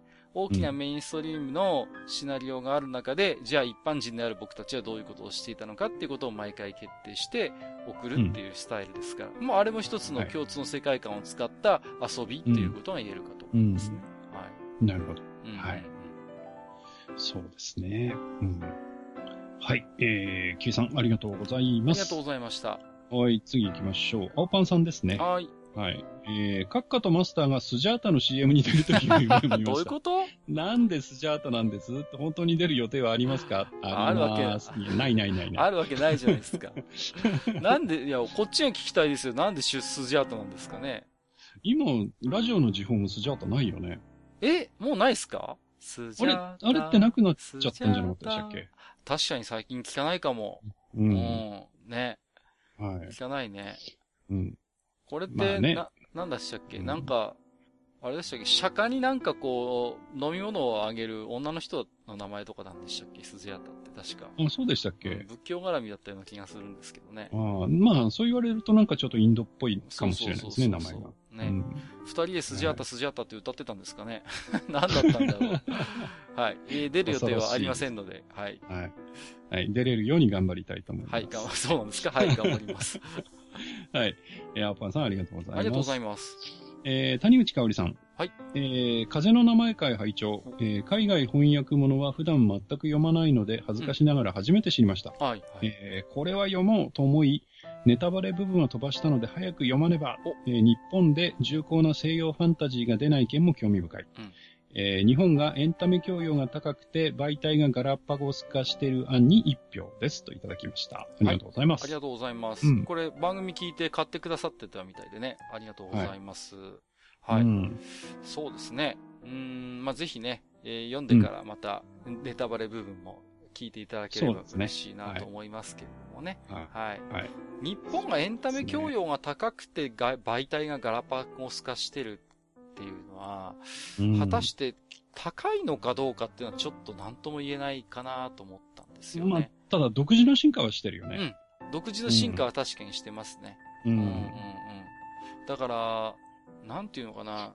結構面白いのは日本人がもう普通にこう、さ、さ、物語の展開として察する部分について、結構海外の人って察することができないってよく聞くことがありますね。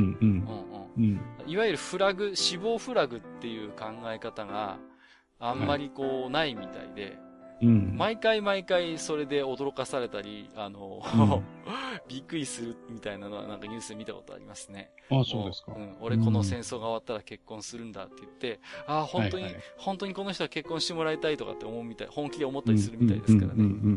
日本人だったら、ああ、もうこいつ死ぬわ。ね、そうそう、ああ、こいつも死ぬわ、の世界じゃないですか。うん。そういう意味では確かにちょっとね、ベクトルがちょっと面白いですけども、うん、なんか、うん、あの、教養が高いのかもしれないですね、そういう意味まあね、NHK かなんかで外人も言ってましたよね。あの、日本人はなんか違う世界に住んでるな、みたいな、はいはいはいはい。はい、あいつは違う世界に住んでるんだよっていうのはね、はい、なんかわかりますけどもね。ねはい。はい。谷口香織さん、ありがとうございます。ありがとうございました。えー、米子さんです。はい。えー、任天堂クラシックミニのスーファミに私もボンブリス入れてほしかったできれば、かまいたちの夜とアンジェリークもといただいてます。はいはいはいはい。そうですね。かまいたちね。うん。うん、おとぎりそうかかまいたちは入ってても確かにいいですよね。うん、ああいうところはね。はい。うんうんうんうん。アンジェリークもね、あの、うん、女性にファンが多いゲーム、ね、あ、そうですね。えっ、ー、と、光栄でしたっけ？これね。光栄ですね。光栄ですよね。はい、うんうんうん。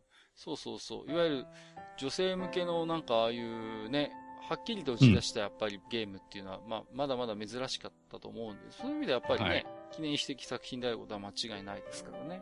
うん。うんうん、そうですね。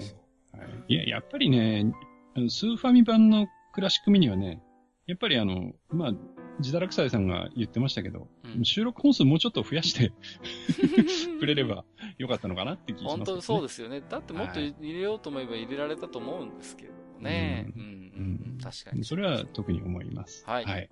えー、米子さんありがとうございました。ありがとうございました。えー、お次、えー、深見さんです。はい。ありがとうございます。えー、地下85回拝聴えー、国産で海外ファンタジーの香りがした作品といえばグリーンサーガくらいでしょうか。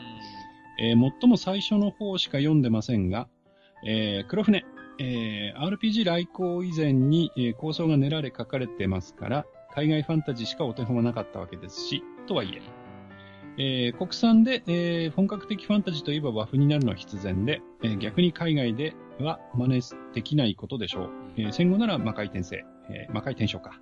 えー、原理をたどれば江戸時代の南宋里見八犬伝あたりに行き着く電気物が考えられるかと。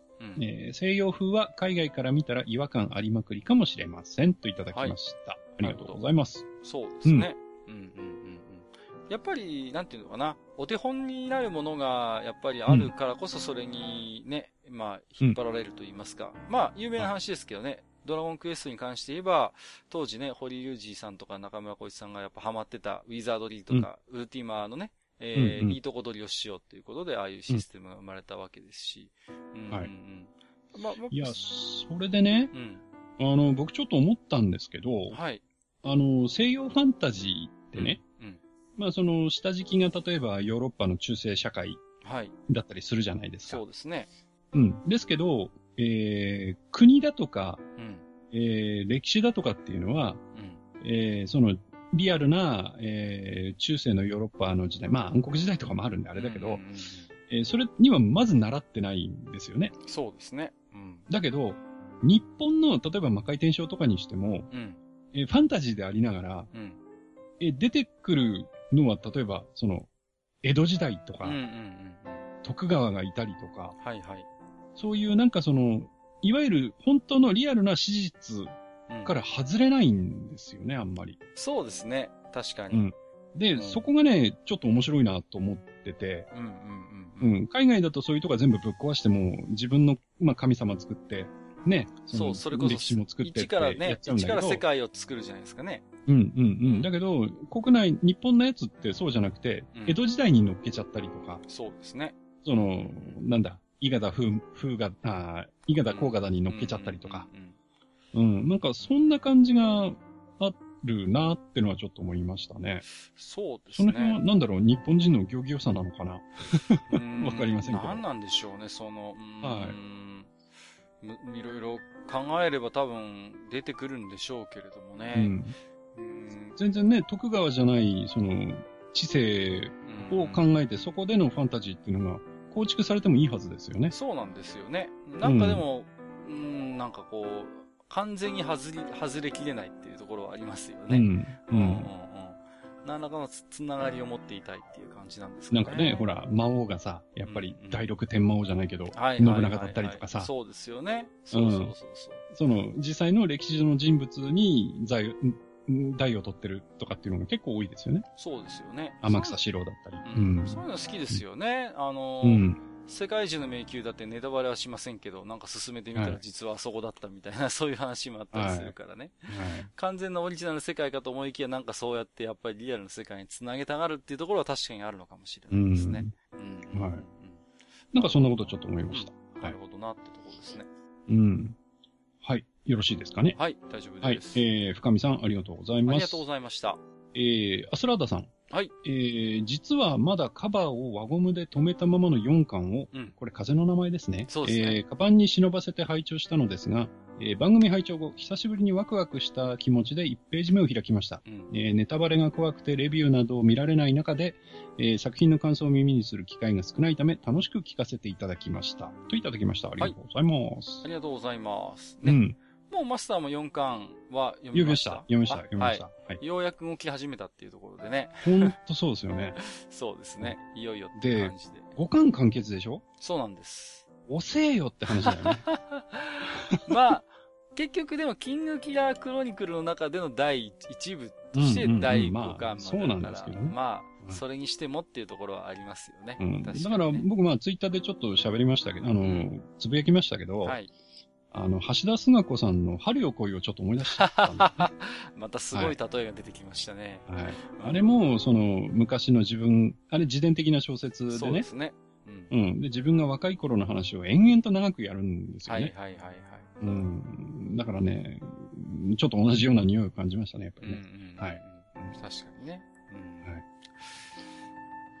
まあ、五巻が、えっ、ー、と、今月の20日ですか。そうですね。確か出るはずなので。はい、まあ、とりあえずそれで、風の名前としては完結しますのでね。そうですね。まあ、我々もアスラーダさん同様に楽しみにしたいと思いますけど、はいうん、楽しみにしてます。はい。はい。アスラーダさんありがとうございました。ありがとうございました。えー、骨コライダーさん。はい。ありがとうございます。えー、風の名前回の前半ちょろっと拝聴しました。はい。えー、ストーリーが気になりすぎて途中で一旦止めています。うんえー、埴輪さんがおっしゃっていた通りに騙されたと思って、とりあえず2巻まで読んでみます。といただきました。ありがとうございます。はい、ありがとうございます。うん、そうですね。うんうん、いや、あのね、僕に騙されたと思うんだったら4巻まで読んだ方がいい そうです。騙され続けて。そうそうそうそうそう、ね、そうですね。うんうんうんうん。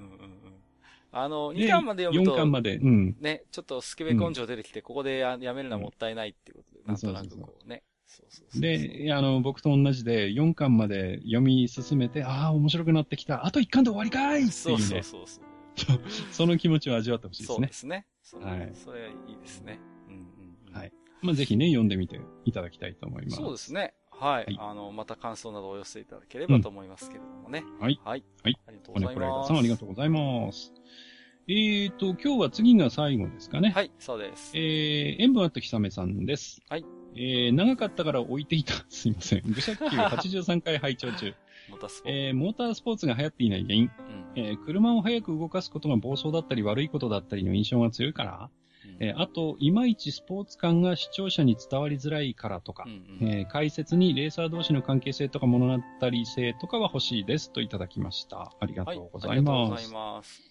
うん。そうなんです、ね、モータースポーツの話ですね。モータースポーツですね。はい、うん、うん。これはでも、羽生さんがおっしゃってた通りで、やっぱりその、そねうん、純粋なその、レースだけを見てても、正直よくわからないところもあるし、うん、まあ、率直に言って面白くないっていうところもあるっていうことで、やっぱり日本人はね、スポーツに物語を絡ませた方が、馴染みがぐっと出てくるんですよね。うん。何でもそうじゃないですか。プロ野球にしたって、なんだって。やっぱりね、はいそうそうそう、この選手とこの選手は仲がいいからとか、昨日実はこの選手からバットを借りて練習してたとか、そういう裏話系のやつっていっぱいこう転がってるじゃないですか。そう、サイドストーリー的な話っていうんですか。はい、うん。それも含めてのやっぱりプロ野球ですからね。うん、同じようにやっぱり F1 に関しても純粋にレースを見て順位がどうだったっていうことではなくて、やっぱりあの、エンバーと久美さんおっしゃるように、レーサー同士の関係性とか物語性、ね、今このレースに挑むにあたってどういう気持ちなんだろうなっていうのをこうちょっと思い、思んぱかってみるっていうのもね。うんうん。やっぱりそういう楽しみ方をしてみないとなっていうのはありますよね。うん。うん、まあ、あの、国内でね、少しそのモータースポーツというものに目を向けさせるにはね、うん、あの、まあ、ちょっといやらしいやり方かもしれませんけど、あの、テレビでおなじみのタレントさんを使って、うんえー、カートでいいので、はいはい。それのね、ガチ対決をやってみたらどうかと思うんですよね。ああ、そうですね。あのー、だから、なんていうか、バラエティ色はできるだけ抑えて、うんうんうんうん、本当にあの、ガチの勝負を、はいはいはい。まあ、例えば、えー、どっかの、にコースを作ってね、で、予選をやって、決勝をやって、決勝もちょっと長めのスティントでやってみてみたいなね。うんうん、で、まあ、ピット作業っていうか、その、監督がいてみたいなのをやってみると、案外、みんな食いついてきてくれないかなっていうね。で、ねうん、で終わった時にはもうドライバーはヘトヘトになってるみたいな、ね。はいはいはい。そうですね、うん、そういうのがあると、またちょっと違うのかなと思いますけどね。TBS のオールスター感謝祭がなんか一時期カートやってましたけどね。やりましたね。うん、はい。でもあれはちょっと短かったからね。短いですね。そうそうそう。うん、あのー、グラビアアイドルの南明菜が結構ガチだったっていうのをよく覚えてますね。そうそうそうそうアッキーナはね、うん、結構攻めるな、ボンボみたいなね。まあね、女性は有利なんですよ。あの、やっぱ体重軽いから。ああ、そうかそうかそうか。うん。なるほどね。そう。そういうの体重軽いから、あとはその、度胸があってバントを踏める子が、やっぱり、早いんだ。女性は早いですよ。ああ、なるほどね。うん。あ、そうかカートぐらいだと、そんなに筋力差が、その、うん。影響しないので。あむしろね、ウェイトの方が影響する、うん、うん。これがもっと上のカテゴリーになると、その G が強くなってくるので、はいはいはい。女性ではそのハンドルを抑えられないとかが出てきちゃうんだけど。うん、なるほどね。うん。カートぐらいだと女性有利だと思いますね。わ、はい、かりました。はい。はい。えー、エンブアート久美さん、ありがとうございました。はい、ありがとうございました。はい。えー、ということで本日のお便り以上となりますけれども、当愚者の宮殿では、うん、えー、置き手紙を寄せていただいたリスナーさんに現在、えー、愚者の宮殿オリジナルポストカードをプレゼントするキャンペーンを実施しております。詳細やブログのご案内をチェックしてみてくださいね。で、今回も、はい、えー、と、当選された方からお礼の声いただいてますよ。えー、ウィズヘタリアさん、マスターにカッカさん、うん、こんにちは。1日に例の物届きました。嬉しくて鼻血出そうです。大事にしまってたまに見てニヤニヤしときます。えー、もう一つ、はざまゆうちさん。オリジナルポストカードをいただいちゃいました。渋かわいい内容に痺れましたよ。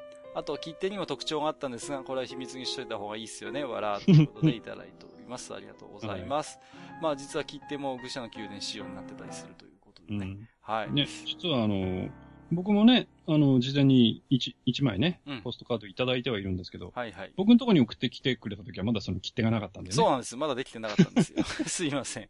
通常仕様だったんですけども、うん、はい。えー、今なんとなくプレゼント仕様の切手になっておりますのでね。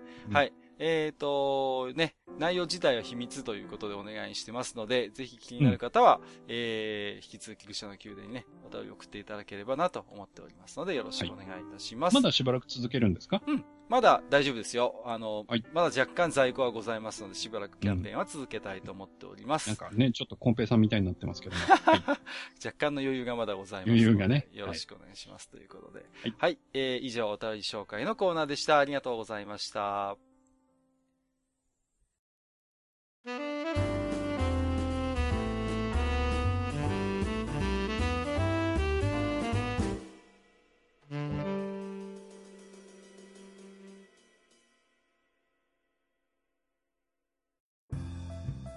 い。えー、というわけでですね、えー、今回の愚者の宮殿もこの辺で、えー、看板なんですけれども、はい。もうあの、店の中はね、あの、掃除始めてますけれども、あの、カッカ君はね、まだ机の上に、あの、ドリンクが残ってますんで、あの、全部飲むまでは帰りませんからね。ええー、ちょっとそんな、はい、給食じゃないんだからもう。いやいやいや、すみません。はい、まあ、あの、話をそらすわけではないんですけれども、はい。まあね、はい、あのー、マスターもあれでしょ、うん、あのー、他の番組にああやってゲストで出張ってったっていうのは本当に初めてだったんですよ、ね、いや、もちろん初めてですね。うんうんうん、うん、はい。まあ、そもそも声がかかりませんからね。いやいやいや、それはね、みんな遠慮してかけてないだけなんですよ、本当に。いやいやいやいや、はい。まあ、あのー、ね、実際に、あの、暴れラジオさん聞かれた方も結構多いかと思うんですけどもね。うん、うん、うんうん。羽生さん自身はどうでした？出演してみて、まあ、あの、いろいろその場でも感想は話してましたけれども、どういう感じだったんですか、はい、いややっぱりね、あのー、楽しかったですよね。うんうんうん、で、やっぱり、あのー、まあ、ちゃんなかさんはね、まあ前にこちらに来ていただいたこともあるので、はいはい。まあ、まだね、あの、いくらかその気心が知れていたんですけど、まあ、あの、しげち兄さんもね、うん、あの、非常に優しくしていただきまして、はいはい、はい、あの、僕の話にも随分乗っかっていただきましてね、はい。あの、そういう面では全然、あの、えー、心配することなく、はい。うん、話をすることができたので、はい、そこはすごくありが、ありありがたかったですし、うん、あとやっぱりね、ネオジオの話をずっとさせていただいたんで、はいはいはい。もう、もう純粋に楽しかったですね。うん。はい。まあ、あのー、なんていうんですかね、あのー、埴輪さんも私もね、一つ失態を実はやらかしてましてね。うん。うんうんうん。いや、せっかくやってゲストで出ていったんで、うん、ちょっとはね、愚者の宮殿の PR をしようと思ったんですけど、見事に二人ともやってないっていうね、このそういえばやってなかったね。そうなんですよ。うん、そうそうそうそう。いや、まあいいんじゃないですか？まあいいですか、うちの番組ね。うん、まあ、本当にね、大した番組じゃないですから。いや、そこをね、はい、最初僕、スケベ根性で、埴輪さんが言ってなかったから、ちょっと僕だけはちょっとバッチリ時間もらって、PR タイム作ろうって思って、やったら、もう、ハニヤさんのご指摘の通りですよ。うん、もう自販機の話しちゃったのね。そうそうで、うん、すっかり盛り上がって大事なところが抜け落ちるっていうね。はい。はい、もう、ハニヤさんみたいな平常心をね、持たなくてはと、うん、あの、痛く反省をした次第でございますけれどもね。はい、まあ、まあ、僕も言ってませんけどね。はい。いや、あのー、決して私どもですね、そんな、うん、あのー、もったいぶったようなところありませんのでね。まあ、例えば、お聞きになっている方でね、えー、ポッドキャストされている方がいらっしゃって、うん、こんなテーマで、ね、あの、私どもどっちかと話してみたいな、なんていう方がいらっしゃったらね、はい、それこそ本当お気軽に声かけていただければね、まあ、そうですね。あの、はい、検討させていただきたいなと思いますのでね。はい。10分5000円からあの相談に応じますので。ずいぶん高いな。ずいぶん高いな。下手な弁護士事務所にずいぶん取ってるんですけど、大丈夫なんでしょうかね。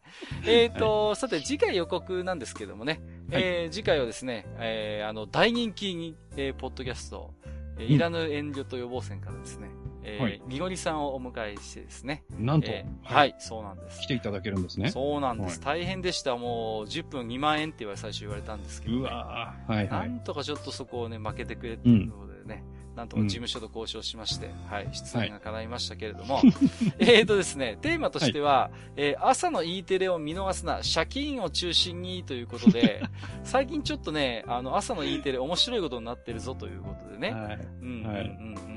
まああのー、だな。はい、本当にね、エロゲの話をした後に E テレの話をするってどんな番組だよっていう感じもするんですけれども、はい、まあ、はい、えー、そういうことでですね、少し E テレの話を楽しくさせていただければと思っておりますので、楽しみにしていただければと思います。はい。はい、えー、本日も長時間にわたりましてお付き合いをいただきましてありがとうございました。えー、ここまでお相手をさせていただきましたのは、私こと閣下と、私こと埴輪でございました。本日もご聴取いただきましてありがとうございました。ありがとうございました。